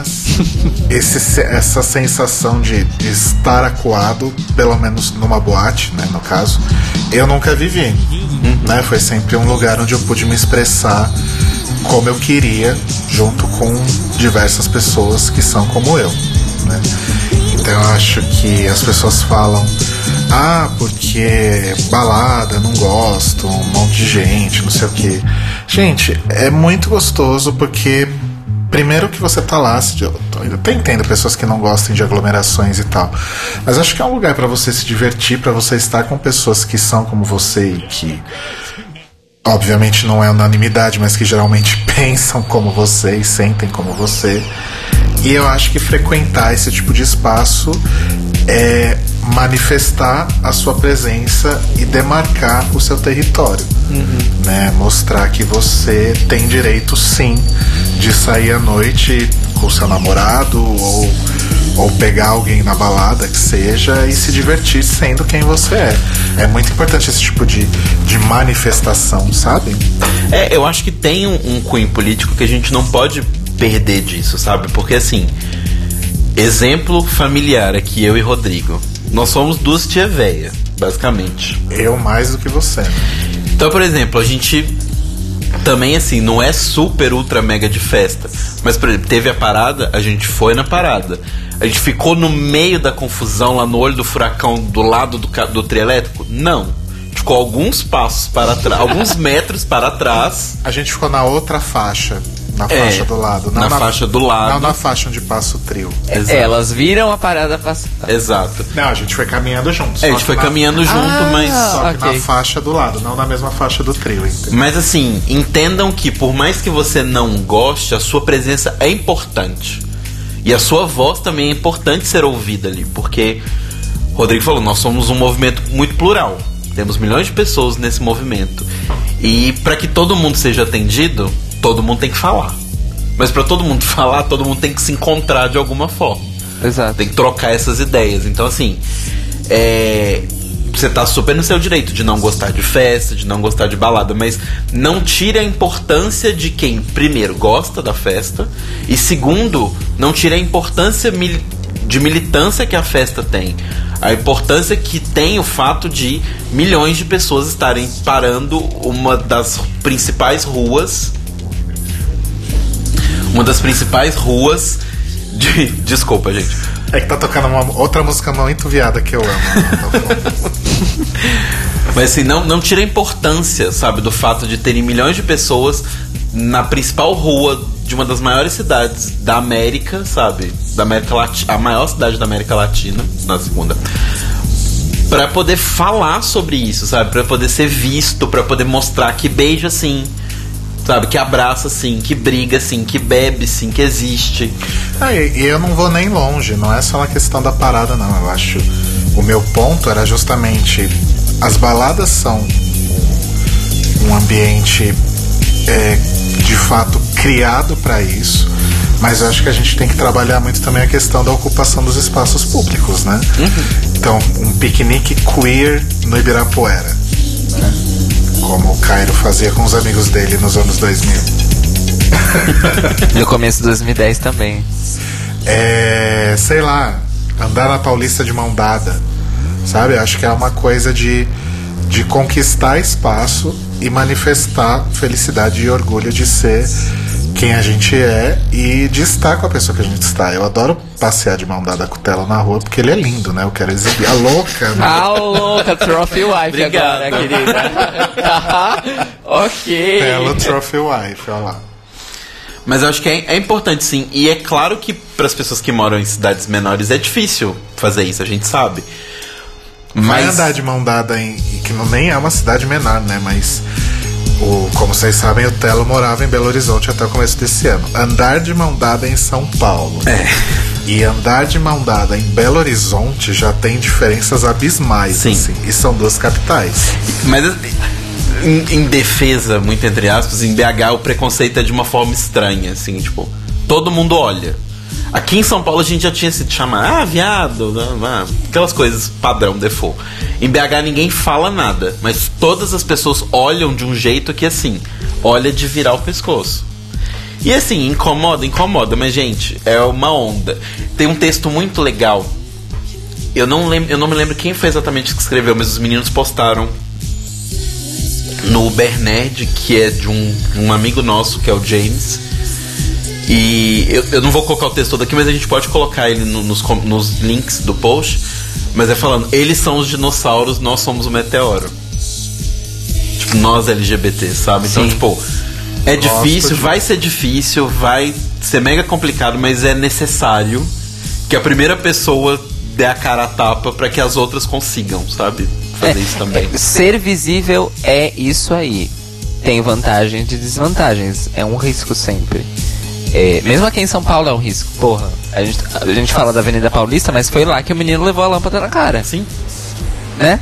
Foi lá que alguns meses atrás tivemos um protesto de pessoas que queriam impedir pessoas que estão sendo assassinadas no seu país de origem de vir pra cá. Exato. Nossa, é verdade. É, e, e assim, só falando dos, de novo, dos espaços seguros, espaços de comunidade e tal. Stonewall aconteceu porque as pessoas estavam tendo seu espaço seguro que elas criaram ameaçado. Então, assim, é, é a questão desses espaços culturais e de comunhão, de, de- de comunidade LGBT, ela tá, tipo, no, no cerne, no, no núcleo de toda a questão do movimento. Toda a questão do movimento gira em torno disso. Sim. E falando aqui de orgulho, primeiro só um último relato antes do Rô entrar com mais dados pra gente. Tem um relato aqui que esse não veio em áudio, eu vou ler o relato pra vocês, que é um relato de como é importante isso de a RuPaul sempre fala, né? Nós, pessoas LGBT. Não, ela fala gay. Nós, pessoas gays, podemos criar nossa própria família. E isso é muito importante. Então eu vou ler um relato Mas aqui a gente pode estender pra LGBT, tá, gente? Exato. Vou ler um relato de uma família que foi criada. Ok, vou, vou dar o contexto então. Tá. Que contexto? Tirar a música do. Ah, tá. Obrigado. Olá, bibliotecárias maravilhosas. Meu depoimento cheio de orgulho. Há 12 anos, meu pai acabou descobrindo que, tinha, que eu tinha comemorado meu aniversário na Túnel, risos. E devido a Ai, isso. Saudades, tu, né? E devido a isso, minha mãe acabou me arrancando do armário. Eu tinha acabado de passar por quatro longos anos em negação da minha sexualidade e sofrendo muito bullying no colégio. Após esses acontecimentos, minha mãe tinha mudado muito comigo, tendo ações de repúdio e muitas vezes falando que eu era uma aberração e que isso não e que isso a fazia não me amar mais. Eu pensava como uma pessoa que cresceu dentro do kardecismo, que poderia ser atitudes como essa. Opa, desculpa. Eu pensava como uma pessoa que cresceu dentro do kardecismo poderia ter atitudes como essas. Cheguei ao ponto de fazer um coquetel de medicamentos para me suicidar, porém tal ação não fez efeito. No final de 2010, eu acabei sendo vítima de uma agressão homofóbica. Dentro de casa, isso foi tratado como um grande tabu, pois não queriam que eu fizesse BO, pois a família ia acabar descobrindo o real motivo, e isso era algo que não era tocado dentro de casa. Em 2011, meus pais se separaram e acabei sendo a única pessoa do lado da minha mãe, apoiando em tudo dentro de casa e na empresa em que ela tinha construído com meu pai.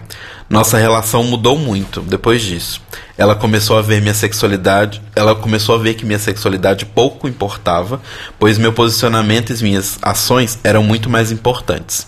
Hoje estou em um relacionamento onde meu namorado frequenta minha casa sempre, mesmo minha mãe não sabendo lidar 100% com todas as situações, ela se esforça para sempre evoluir como pessoa.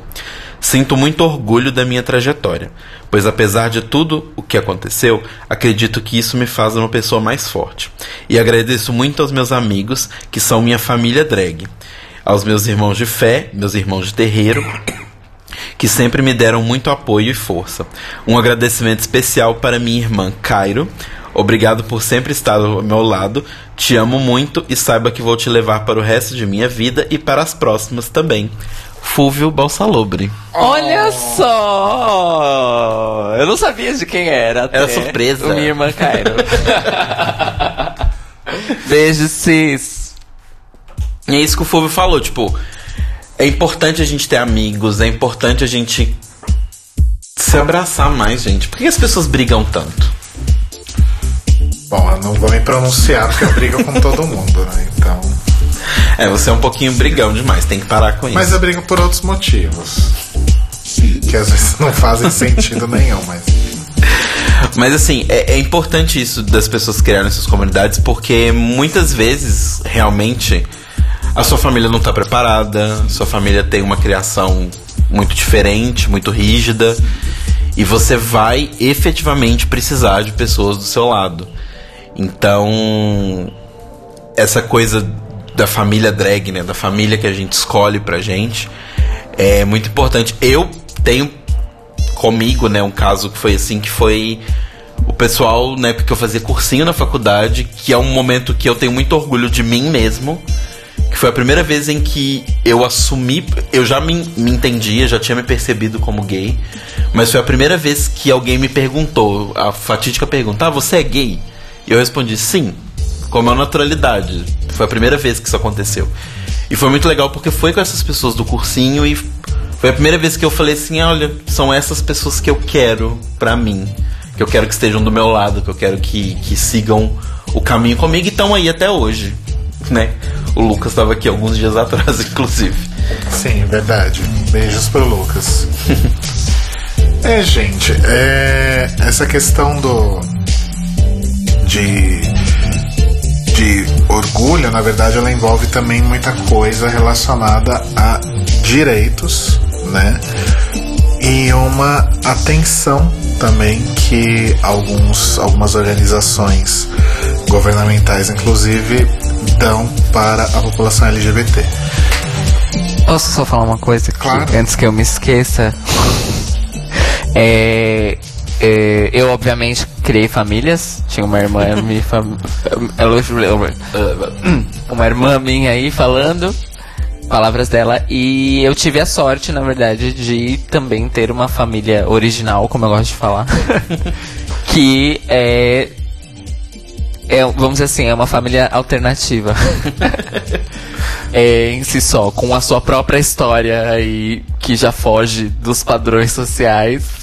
Então eu dei essa sorte, mas mesmo assim eu também criei as minhas famílias do coração, como a gente fala. E isso foi essencial pra mim. É, eu não seria quem eu sou hoje, não estaria aqui no Libraries Open hoje sem todas essas aglomerações assim de afeto. Com Exato. certeza. Exato. Mas é- você fala, tava falando dos direitos, desculpa. Não, mas foi bem válida a sua, sua intermission. É, o que eu tava falando sobre direitos e o- os LGBTs sendo mais enxergados aí e suas necessidades também, inclusive por órgãos governamentais e afins, né? Recentemente a ONU lançou uma cartilha informativa sobre proteção de pessoas LGBT em situação de refúgio. Né? Situação de refúgio devido à a sua orientação sexual, sua identidade de gênero e que encontram aí dificuldades e violência na sua vida, a- acentuando a questão da vulnerabilidade que a gente já tinha falado. Então a, a ONU lançou essa cartilha em quatro idiomas que é justamente para esclarecer quem são e quais são as necessidades específicas de proteção das pessoas LGBT e indicar instituições no Brasil que oferecem apoio e informação. né? Então isso é uma, é uma conquista muito importante, né? E a gente já vê aí alguns, algumas iniciativas, né? Com esse meio, com, com esse meio, com esse fim. Por exemplo, a Casa 1, que a gente já falou aqui é, algumas vezes. E aquela que o Adriano Gasoli trouxe aí à, à luz, que eu vou pedir um milhão de desculpas, mas eu esqueci o nome. Transol, não é? O Transol, exatamente. Transol, isso. Desculpa, Adriano. Exato, Transol que saiu no Estadão hoje. Olha, Olha só. É, a Priscila me marcou na reportagem, agradeceu a gente, inclusive, pela. Ainda bem que eu lembrei disso. agradeceu a gente pela divulgação. Olha que massa. Olha só. Então vão lá no Estadão e procurem Transol. Tô digitando igual o gatinho do GIF.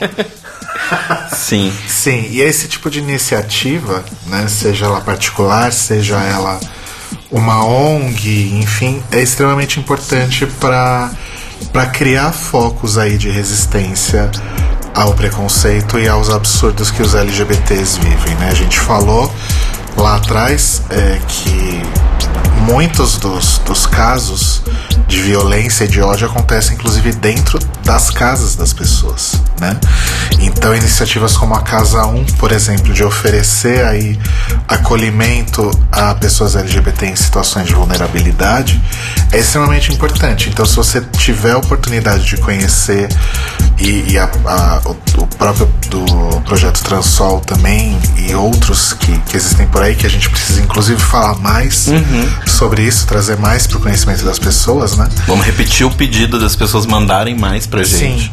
Exato. É, Quem sabe a gente faz um episódio só sobre isso, olha só. é importante conhecer, né? E tentar doar alguma coisa, né? Acho que o, o jeito mais fácil é doar dinheiro, que já ajuda muito, mas nem todo mundo pode doar dinheiro sempre, né? Porque a vida não tá fácil no Brasil. Então doe tempo, né? E se não puder doar tempo, doe espaço no seu Facebook. Doe atenção, doe algum tipo de dedicação. Doe voz. Doe voz. Olha que bonito, Telo, parabéns. É, tipo, conta pras pessoas, sabe? Compartilha um post no seu Facebook em vez de ficar compartilhando. Eu ia falar o meme da Gretchen, mas é legal compartilhar o meme da Gretchen. É, em vez de compartilhar, sei lá, notícia absurda, bizarra sobre o Bolsonaro, sei lá, compartilha alguma coisa legal que vai trazer aí alguma Que vai melhorar alguma vai coisa. melhorar a vida de alguém, né? Little Red tá comentando aqui, né? O nosso revelado Matt Mon, também conhecido como Little Red, tá falando aqui que a Casa 1 está criando uma casa irmã no Rio de Janeiro e tá procurando colaboradores. Aí, pessoal do Rio. E o Rick falou outra aí também. Fala aí, Telo. O Rick falou que tem uma iniciativa também lá no Rio, que é o Prepara Nem, que é um curso preparatório para o vestibular e para o Enem para as pessoas trans travestis em situação de vulner- vulnerabilidade e preconceito. Ou seja, tem muita iniciativa maravilhosa aí que a gente precisa conhecer e apoiar. E esse tipo de, de organização é sempre motivo de orgulho. Exato. O Prepara Nem é, é da Casa Nem, Rick? Casa Nem que é uma grande... É, eu imagino que seja. dele. Grande iniciativa, inclusive é uma das inspirações para a Casa 1. Casa 1. É, não, e tem várias outras coisas. Por exemplo, é, o Stefan mesmo, que deu o depoimento dele aqui pra gente também, ele é professor de Paquá. E ele divulgou esses dias também sobre o Piranhas Team, que é um, um- um pessoal que tá dando aula de, é, de artes marciais pra mulheres e LGBTs, principalmente mulheres e mulheres trans, mulheres cis e trans, pra ter, pra, de autodefesa. Ah, sim, fiquei sabendo disso também. Então, também é uma coisa legal. E assim, são coisas que a gente pode se ajudar, sabe? A gente pode fortalecer essa comunidade de pessoas que estão fazendo bem e ajudar com o que você puder.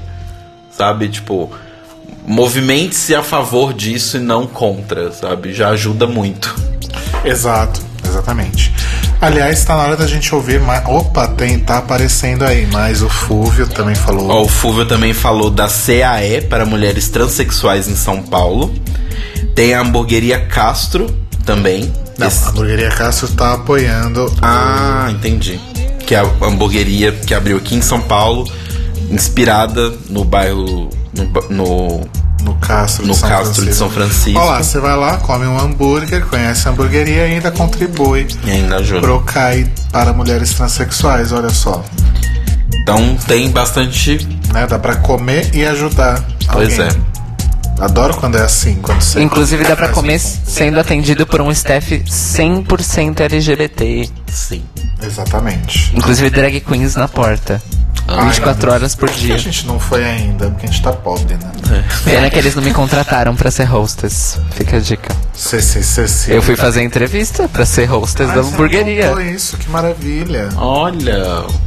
Você devia trabalhar lá de DJ, DJ Caro Braga. Eles não me contrataram, ué. Ah, insiste. Vamos fazer isso acontecer. Vamos fazer isso acontecer.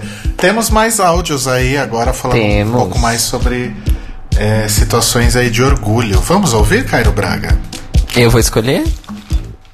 Telo, pode escolher. sugestão?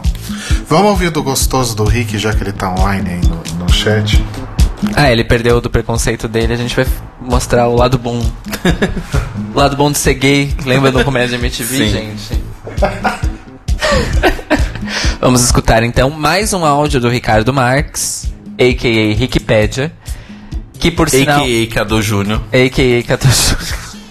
Eu nunca vou entender isso.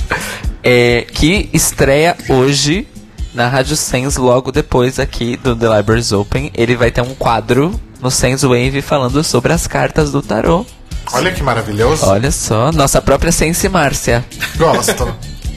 Então vamos ouvir ele falando sobre o orgulho. Oi. É, basicamente, eu diria que para mim as experiências de orgulho ficam muito vinculadas à sensação de pertencimento, respeito, aceitação. Então, as duas melhores experiências de orgulho que eu tenho são com as minhas duas últimas ex-sogras. E eu nunca me senti tão bem acolhido, tão tranquilo. É... Até porque eu tava namorando o filho delas, né? Então. Mas elas eram completamente amáveis comigo e eu tenho contato com elas até hoje, então. Eu sabia que tinha uma dedicação extra de amor porque elas entendiam o quanto o filho delas e eu sofremos até nos encontrarmos e como era bom para os dois estar junto. E como isso deixava o filho dela feliz. Então o quanto ela me honrava né as duas. E o quanto elas me tratavam bem por estar fazendo o filho delas feliz. E isso me deixava muito bem. Eu ficava feliz de ser gay. Então, essa vivência com elas eu definiria como vivências com orgulho. Meu nome é Clayton e eu tenho 30 anos. Eu sou um homem gay. Mas apenas recentemente eu entendi o que é que é ter orgulho de ser gay. E o que, que o orgulho LGBT significa. Bom, ah, eu sentia que pessoas se afastavam de mim ou então elas evitavam me ver quando eu estava com o meu namorado. Então eu cheguei à conclusão de que o motivo delas fazerem isso era vergonha. Eu concluí que elas tinham vergonha de serem vistas com um casal gay. E elas sabiam que eu não faria o menor esforço para fingir que o meu namorado era qualquer coisa que não fosse o meu namorado.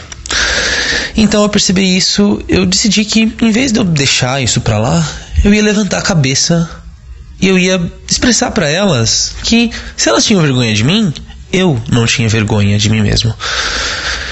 E, bom, o oposto de vergonha é orgulho. Então eu reagi à vergonha que os outros sentiam de mim com o oposto disso, que é sentir orgulho. E, bom, eu me orgulho, obviamente, de ser um homem gay.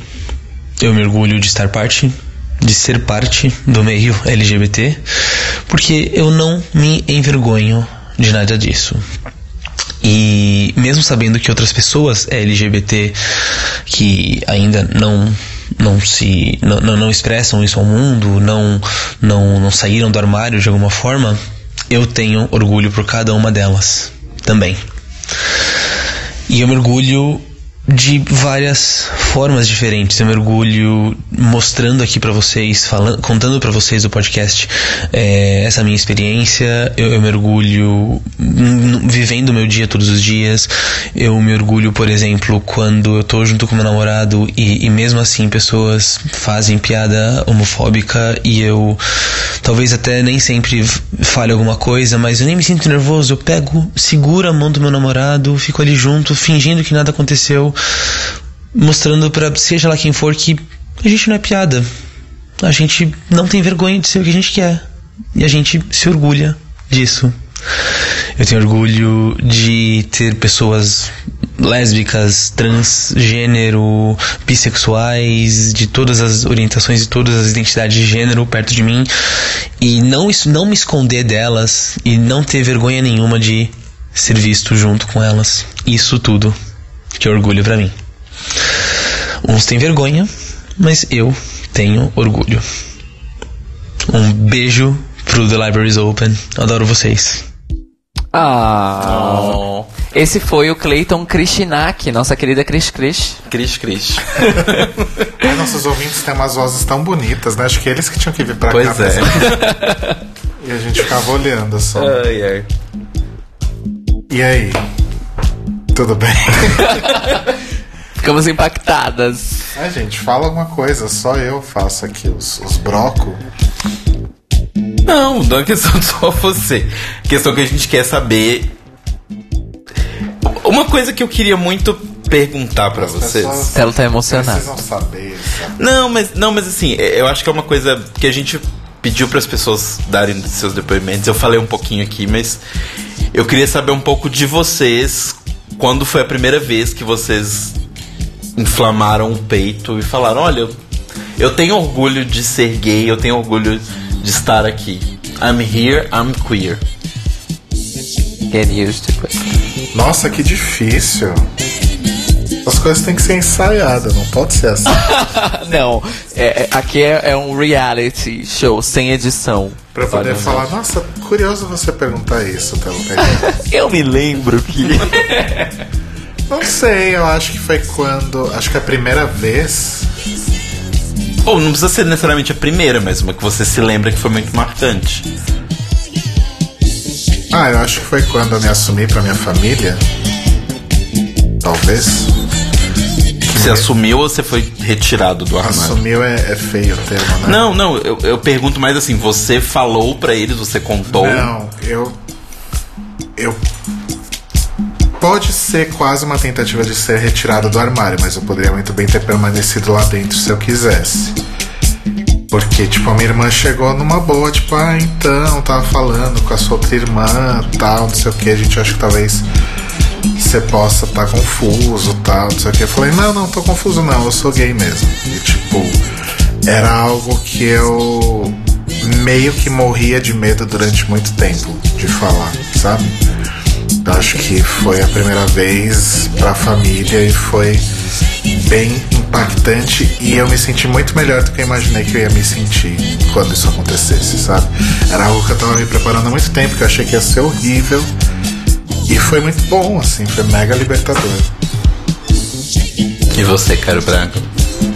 Então, eu, eu não. Eu, eu não sei se eu especificaria o momento, mas tá falando de militância ou uma coisa mais pessoal? Não, eu falo uma coisa pessoal mesmo, sabe? Um momento em que você falou.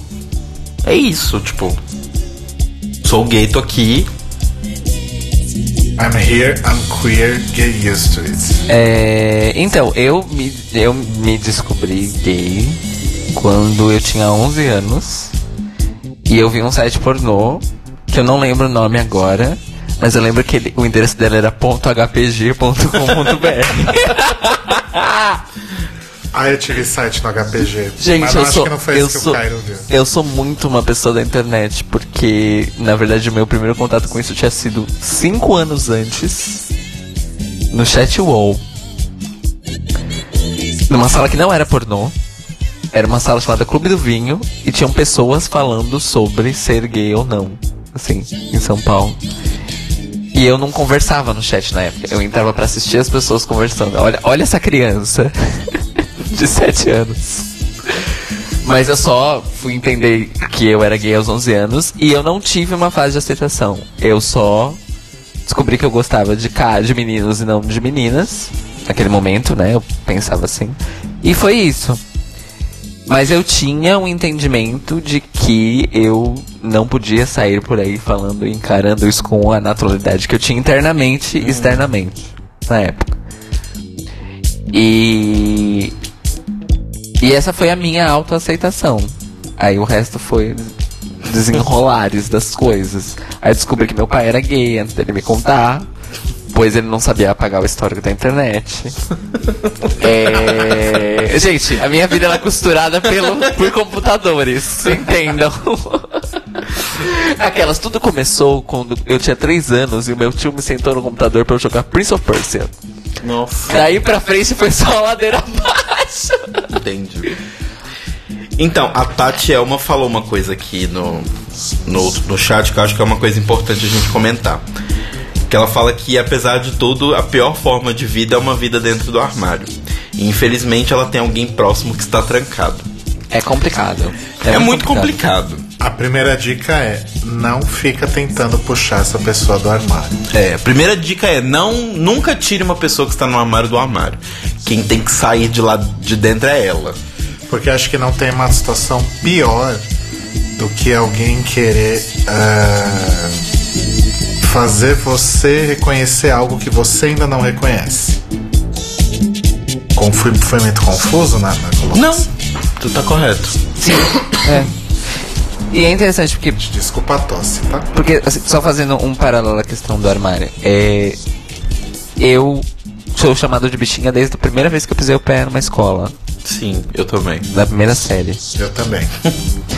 Ah, aí eu me descobri de fato a sexualidade ali gay aos 11 anos. Aí eu me assumi pros meus amigos quando eu entrei no ensino médio aos 15, 14. Me assumi pra, pra minha família aos 17. E aí, desde então, aí a, abertura é 100%. E, e, e pra vocês verem, gente, eu cresci numa família que é um totalmente favorável pra eu ser qualquer coisa que não seja errada, vamos dizer assim. É, e mesmo assim eu demorei dos 11 aos 17 pra falar pros, meus pais, sendo que eu já sabia que meu pai era gay e meu pai já tinha me falado que era gay. Eu morava com meu pai e com o marido dele e mesmo assim eu demorei pra me assumir pra minha família. Então, são questões muito complexas, porque mesmo eu numa família que sem eu tinha certeza absoluta que não ia ter absolutamente nenhum problema, inclusive a quando eu falei para os meus pais foi uma coisa tão anticlimática. Fiquei decepcionada, tenho que admitir. que eu queria meu, meu momento e não tive.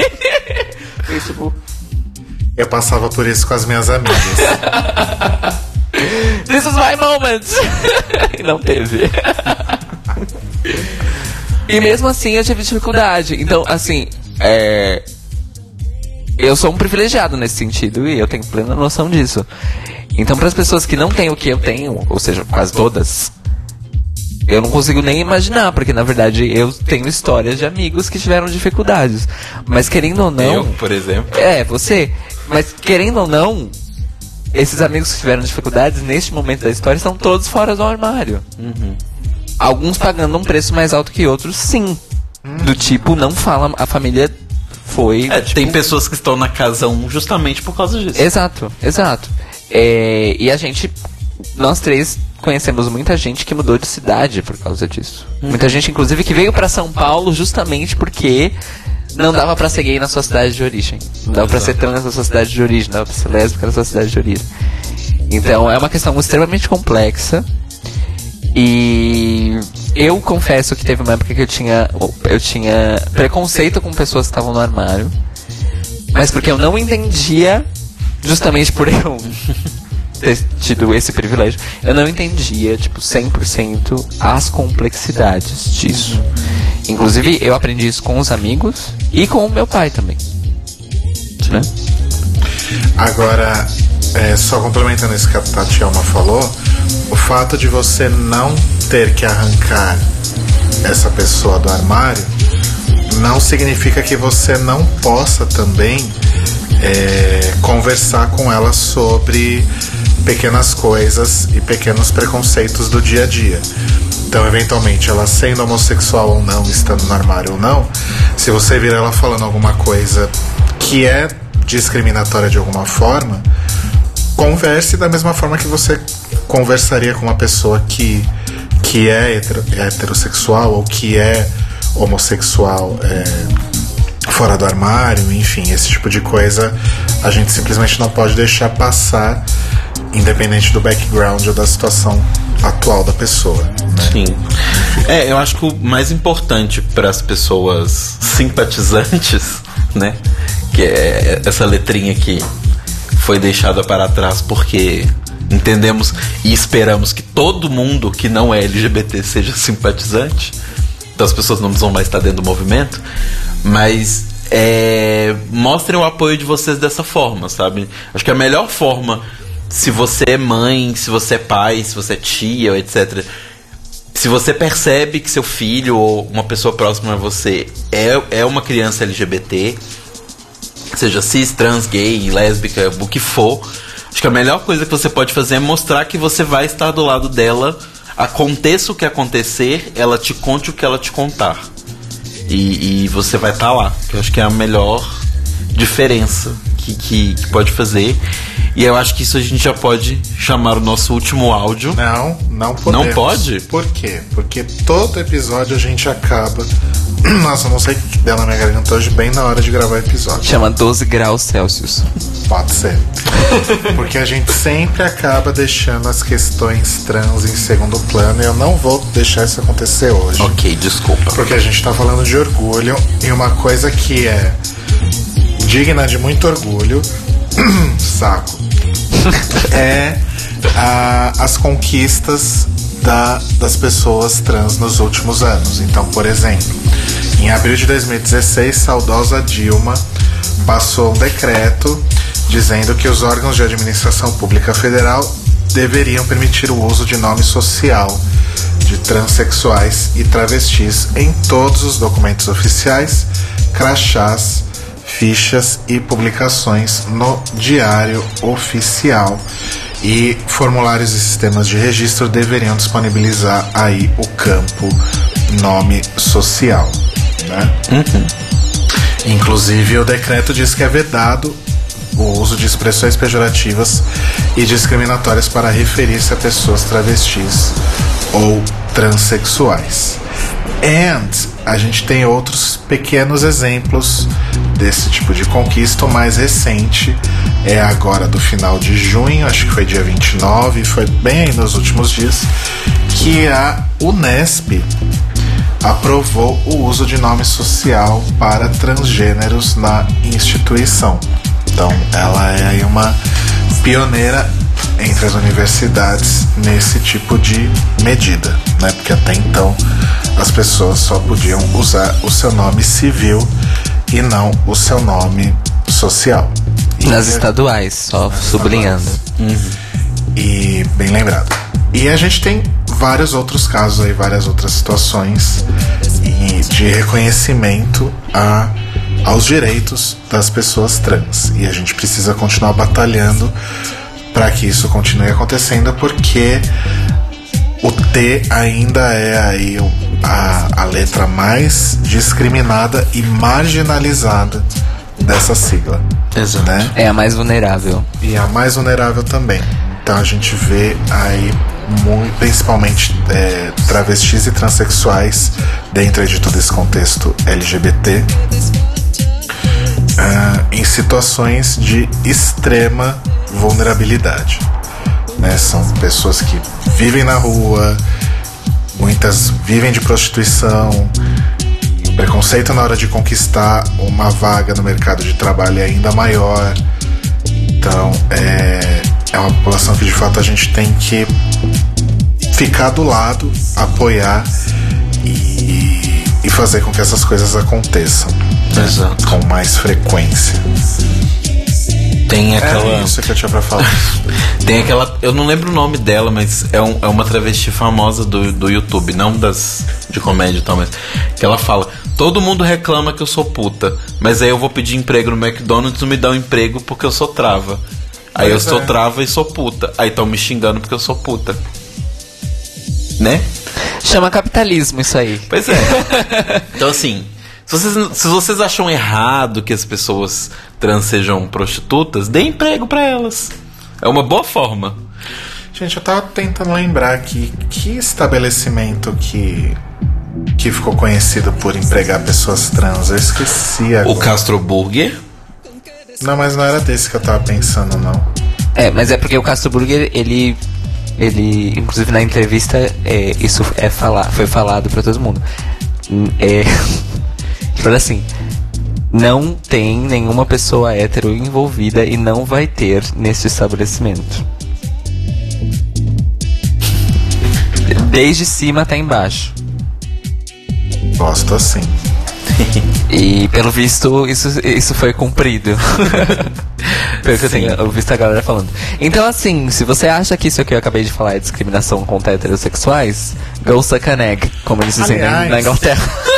Cairo Braga, eu tô com uma Diga. dúvida aqui. Será que você pode me ajudar? Vamos Por descobrir. que, que não existe o mês do orgulho heterossexual, Cairo Braga? Ah, Rodrigo, é muito simples. Assim que esse episódio virar o formato podcast, você escuta ele de novo, que você vai entender. Arrasou, É basicamente isso. arrasou muito. Ou como quando as pessoas falam do tipo, ai nossa, mas tem o mês da consciência negra, não tem o mês da consciência branca. Então, não sei se você já percebeu, os outros 11 meses, basicamente, é os meses da consciência branca. Ou, pra ser mais exato, da falta de consciência branca. É, não, sim, mas... O Rick e a Mia tanto ajudaram quanto me atrapalharam mais ainda. Sim, é uma rede de supermercados. Eu não sei se é o Extra ou se é o Carrefour, mas eu tô.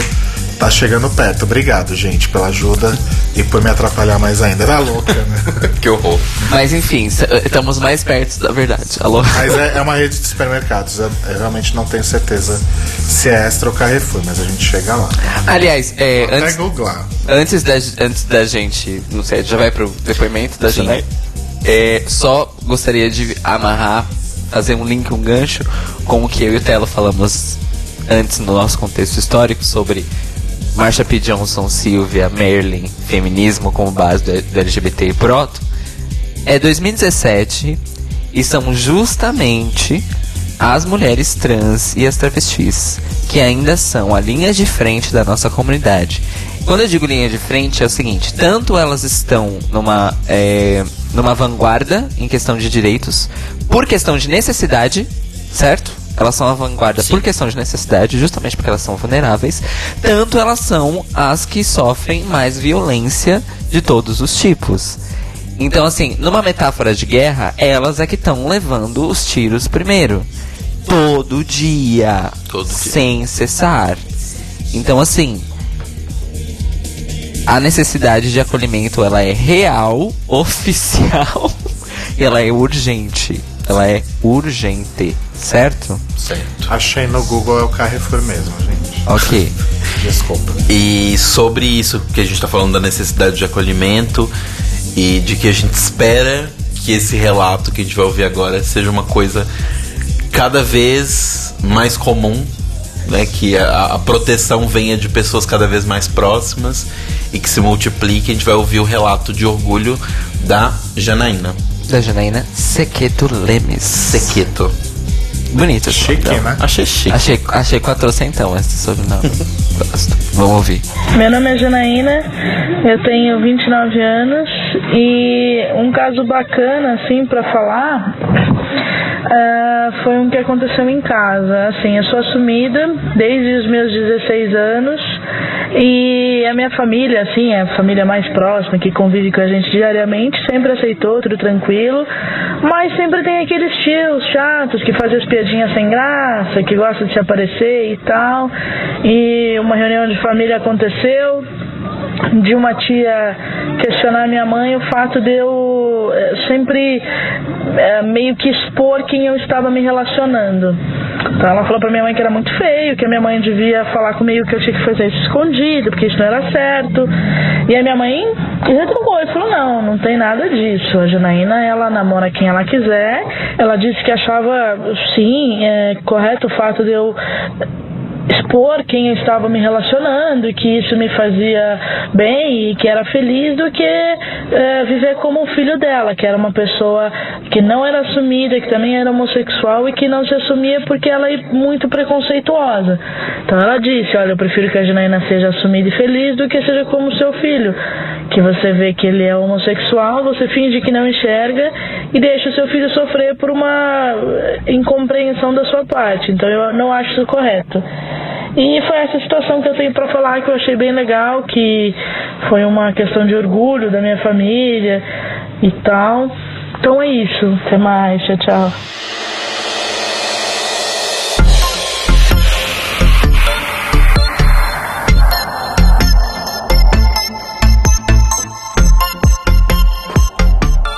E isso, gente, foi então o nosso episódio especial sobre orgulho e preconceito LGBT. Acho que Telo Caetano tem algo a dizer aqui, tá com uma tela Sim, aberta. o pessoal comentou, que o Rick comentou no chat, falando sobre se o Dória tinha acabado ou não com o Transcidadania. E de acordo com o site da Prefeitura de São Paulo, ah, a vigência do termo de cooperação para os pagamentos do, do auxílio mensal do Transcidadania vai até o dia 31 de 11 de 2017. Não há nenhuma informação depois disso, mas até, teoricamente, 31 do 11 estão. Tá tudo ok, tá tudo funcionando. Certo. Então vamos acompanhar e cobrar. É, o que eu sei que aconteceu ah, foi uma diminuição da verba. É. Isso eu sei que aconteceu. Que acho que eles tinham um programa de ir aumentando a quantidade de pessoas dentro. É. E essa quantidade não vai aumentar. Exatamente. A, a, a progressão prevista ainda na administração Haddad era essa.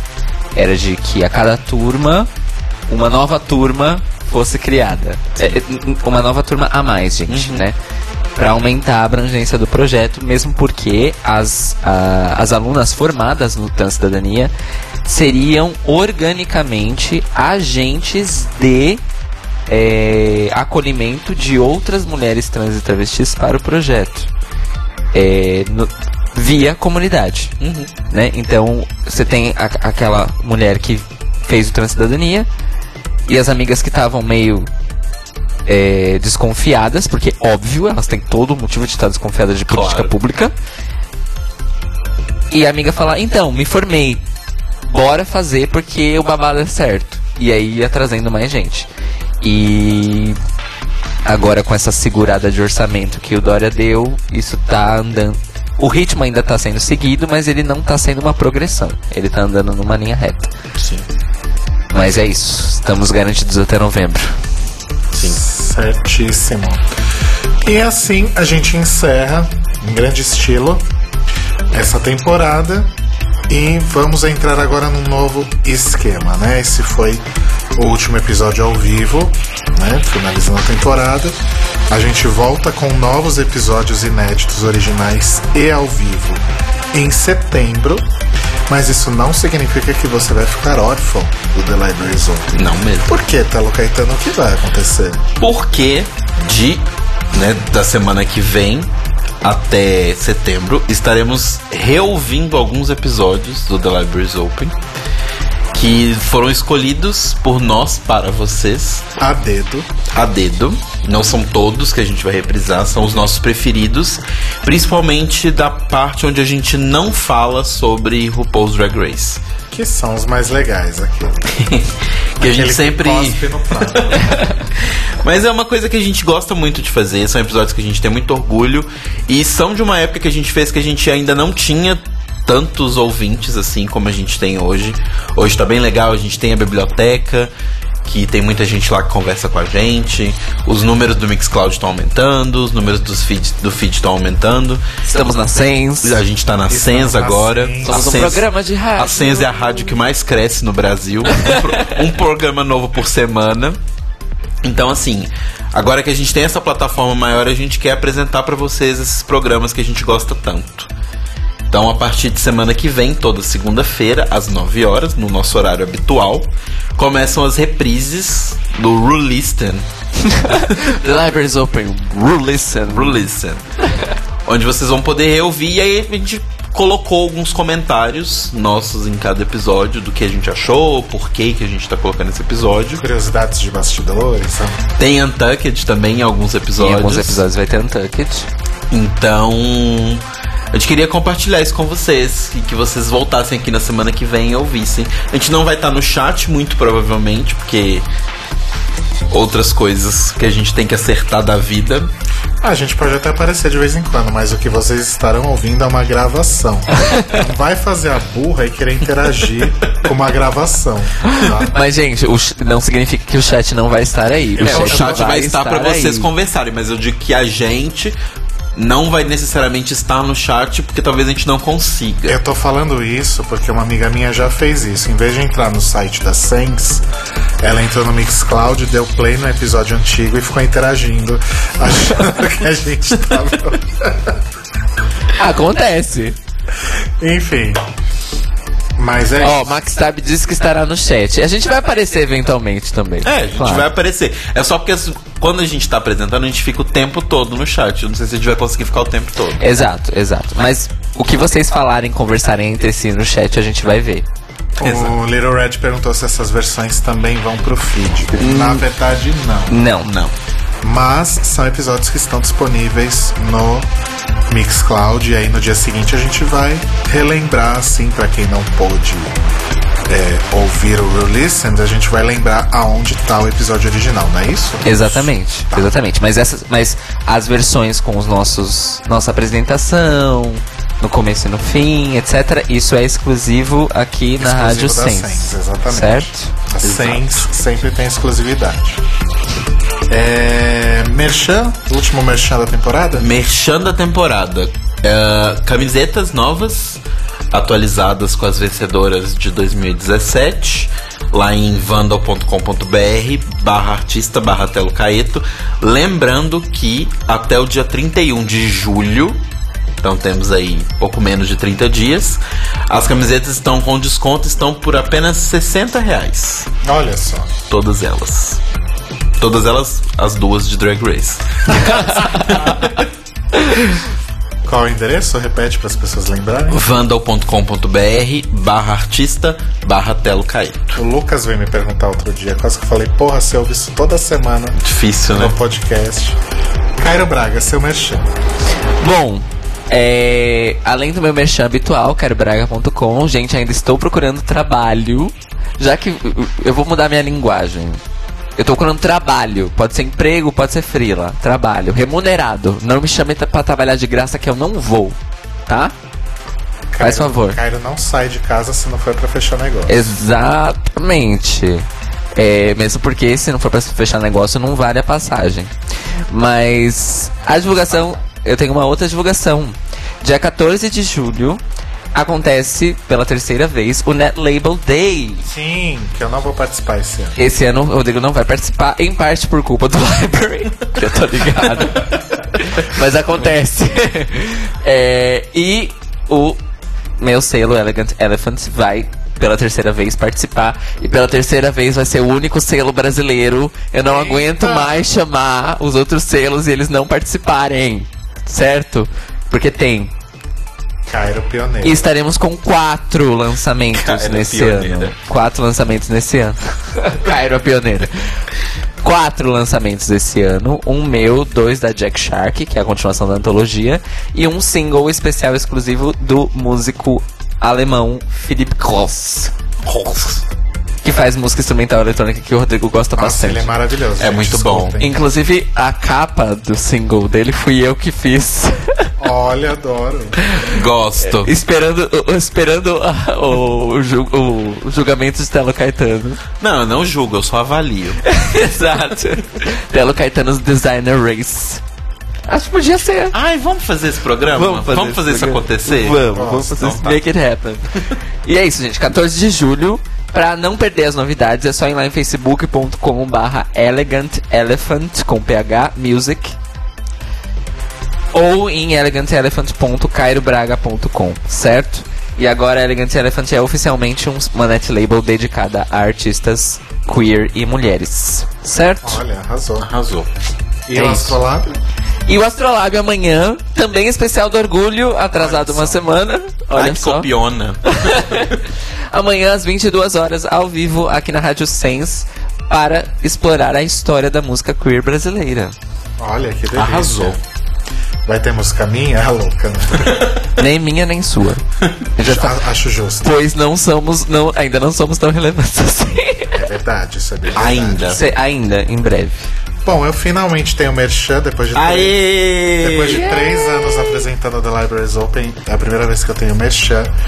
É, em julho estreia meu novo programa na Sense, que é o Data Music, que como diz o nome, fala sobre música e informação, né? Sobre a música em si. É, não tem data de estreia ainda, porém eu já sei que ele será veiculado Não é ao vivo, tá, gente? Que eu não tenho capacidade. É, não, não é nem por isso, é porque eu vou fazer com o Roba, meu amigo. A gente tem problemas de conflito de horário. A gente optou por fazer o programa gravado e não ao vivo. Mas ele vai ser veiculado pela Sens toda quinta-feira às nove e meia da noite, com reprises no sábado às 8 da manhã para você que vai correr no parque, fazer crossfit, fazer faxina cedo. E no domingo às 15, para você que vai acordar tarde depois da balada, né? Exatamente. Eu não sei que data estreia, gente. Pode ser que seja no dia 13, pode ser que seja no dia, na semana seguinte, que é 20. Eu acho 20 mais bonito, então deve ser 20 de julho a estreia. Preciso alinhar isso com o Max Tab, inclusive. Mas vai sair, gente. Tá quase lá, falta muito pouco Exato. para a estreia do Data Music. Como vai acontecer durante as reprises, então eu já tô avisando agora, mas eu notifico vocês nas redes sociais, certo? E vamos avisar na página do Libraries Open, é claro. também. E eu quero finalizar essa temporada deixando um beijo bem gostoso para todo mundo que esteve conosco aí durante esses últimos seis meses, praticamente. 22 semanas. Uhul! Para todo mundo aí que a gente teve a oportunidade de conhecer e ter muito mais contato ao longo da temporada e que sempre esteve contribuindo aí, participando no chat. Então, para Juliana, para Mia, pro Little Red, pra Tatielma, pro Clayton, pro Lowai. Nossa, tanta É, gente eu não vou então, eu não vou falar no- eu não vou falar nomes Pro DJ Cato que tá sempre escutando a gente. Hã? Eu, eu falei que eu não vou falar nomes porque a gente acaba que esquece alguém e é injusto. Então eu prefiro não falar nomes, mas muito obrigado. Todo Obrigado mundo. E um beijo muito gostoso pra todos. A gente se vê aí na- nas reprises, né? Espiritualmente, em memória. E a gente se vê ao vivo em setembro. E um beijo especial pro Max Tab, que confiou na gente aí e abriu esse espaço pra gente aqui na Sens. E eu acho que tá sendo muito maravilhoso pra todo mundo. Obrigado, Diego, você é o máximo. Sim. Beijos pro. Diego. Beijo, seu lindo. É... Só umas considerações pra, pra próxima temporada do Libraries Open. A galera tá cobrando os crossovers aqui. Vamos trabalhar pra isso acontecer. Sim. O mais possível é a bilheteria, né? É, e não só crossovers com outros podcasts, mas a gente tá em negociação interna pra transformar a Sens numa espécie de revival da MTV. então a gente quer fazer crossovers entre os programas, então assim, a gente tá trabalhando isso ainda pra olhar a agenda de todo mundo certinho, mas quem sabe a gente aparece no, no que assistir, Exato. né? A gente vai aparecer Eu acho, eu acho que seria um bafo se fosse no aniversário de um ano da Senhas, que é no final desse ano. 10 anos. Anos. Rádio. Sens, não? Mas enfim, é, estaremos nos esforçando para esse. para tudo isso aí.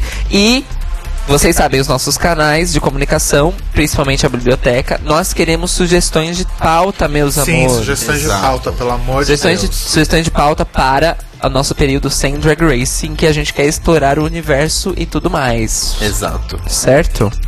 É, nós já temos uma convidada aqui agendada para depois de setembro, que é a Juliana de, de, de Dian Exatamente. Que está em terras paulistanas. Tá na Terras Paulistanas e virá nos visitar. Só ver um dia que a Priscila, ela já não tá online hoje no chat, mas um dia que a Priscila estiver aqui também. Exato. O nosso querido Mário, que vai estar em São Paulo em setembro, podemos intimá-lo, obrigá-lo. pe- Só obrigar, Rick. assim. O Rick disse que vinha em outubro, né? Vamos ver se Será? E um outro trabalho também pra vocês ouvintes é espalhem a palavra. Apresentem o The Libraries Open pros seus amiguinhos, suas amiguinhas e tragam mais pessoas pra poder ouvir a gente, se vocês gostam obviamente do nosso trabalho, mas apresentem pras pessoas porque a gente tá tentando dar uma alavancada e quem sabe trazer coisas bem interessantes para o ano que vem. Comprar um microfone novo, essas coisas. Exato. Exato. E é, é isso, gente. É isso. É isso, fiquem agora com Sense Wave, com a estreia do quadro Sense novo Cards. do nosso querido Rick, o Sense Cards. Sense Márcia. Amanhã tem Astrolábio, lá pro dia 20 tem Data Music. E é ao longo aí das próximas segundas-feiras, o The Libraries Open Who Listen continuem na Sens, que tem muita coisa deliciosa aqui. Exato, tragam, tragam seus amigos para o library e tragam seus amigos para a Sens no geral. Porque Exato. estamos montando uma programação muito boa e que vocês não escutam em nenhum outro lugar. Isso é importante frisar. Exatamente. Não é playlist, gente. Não é playlist. Inclusive eu passo um tempo fazendo blocos em casa. É verdade. Escolhendo musiquinhas legais pra todos vocês. O Sensewave, o, o- só uma coisa, o Max pediu pra avisar que hoje o Sensewave não vai ser ao vivo porque ele está remontando um dos computadores da rádio hoje. Mas que semana que vem o Sensewave volta a ser ao vivo e continua com o quadro do Wikipedia, o Sense Cards, que ele vai falar sobre tarô. Vai explorar as cartas do tarô. Chupa essa rádio mundial. Isso deu pra mim no tarô. Não? Cai o rei de espadas, cai o rei de... Não. Essa música chama Cartomante. Vamos entrar em férias? Vamos. Vamos, Beijo, gente, gente. obrigado, a gente ama vocês. Mua. Amo vocês. Mua. Se- Bye. Bye. Bye. Estejam aqui semana que vem, hein?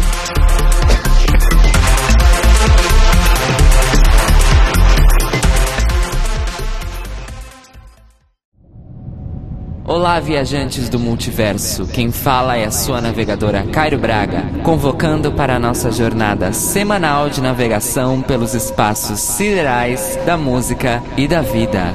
Astrolábio. Ao vivo, terças às 22 horas, com reprises às sextas, 10 horas e nos domingos às 21 horas, aqui na Rádio Sense.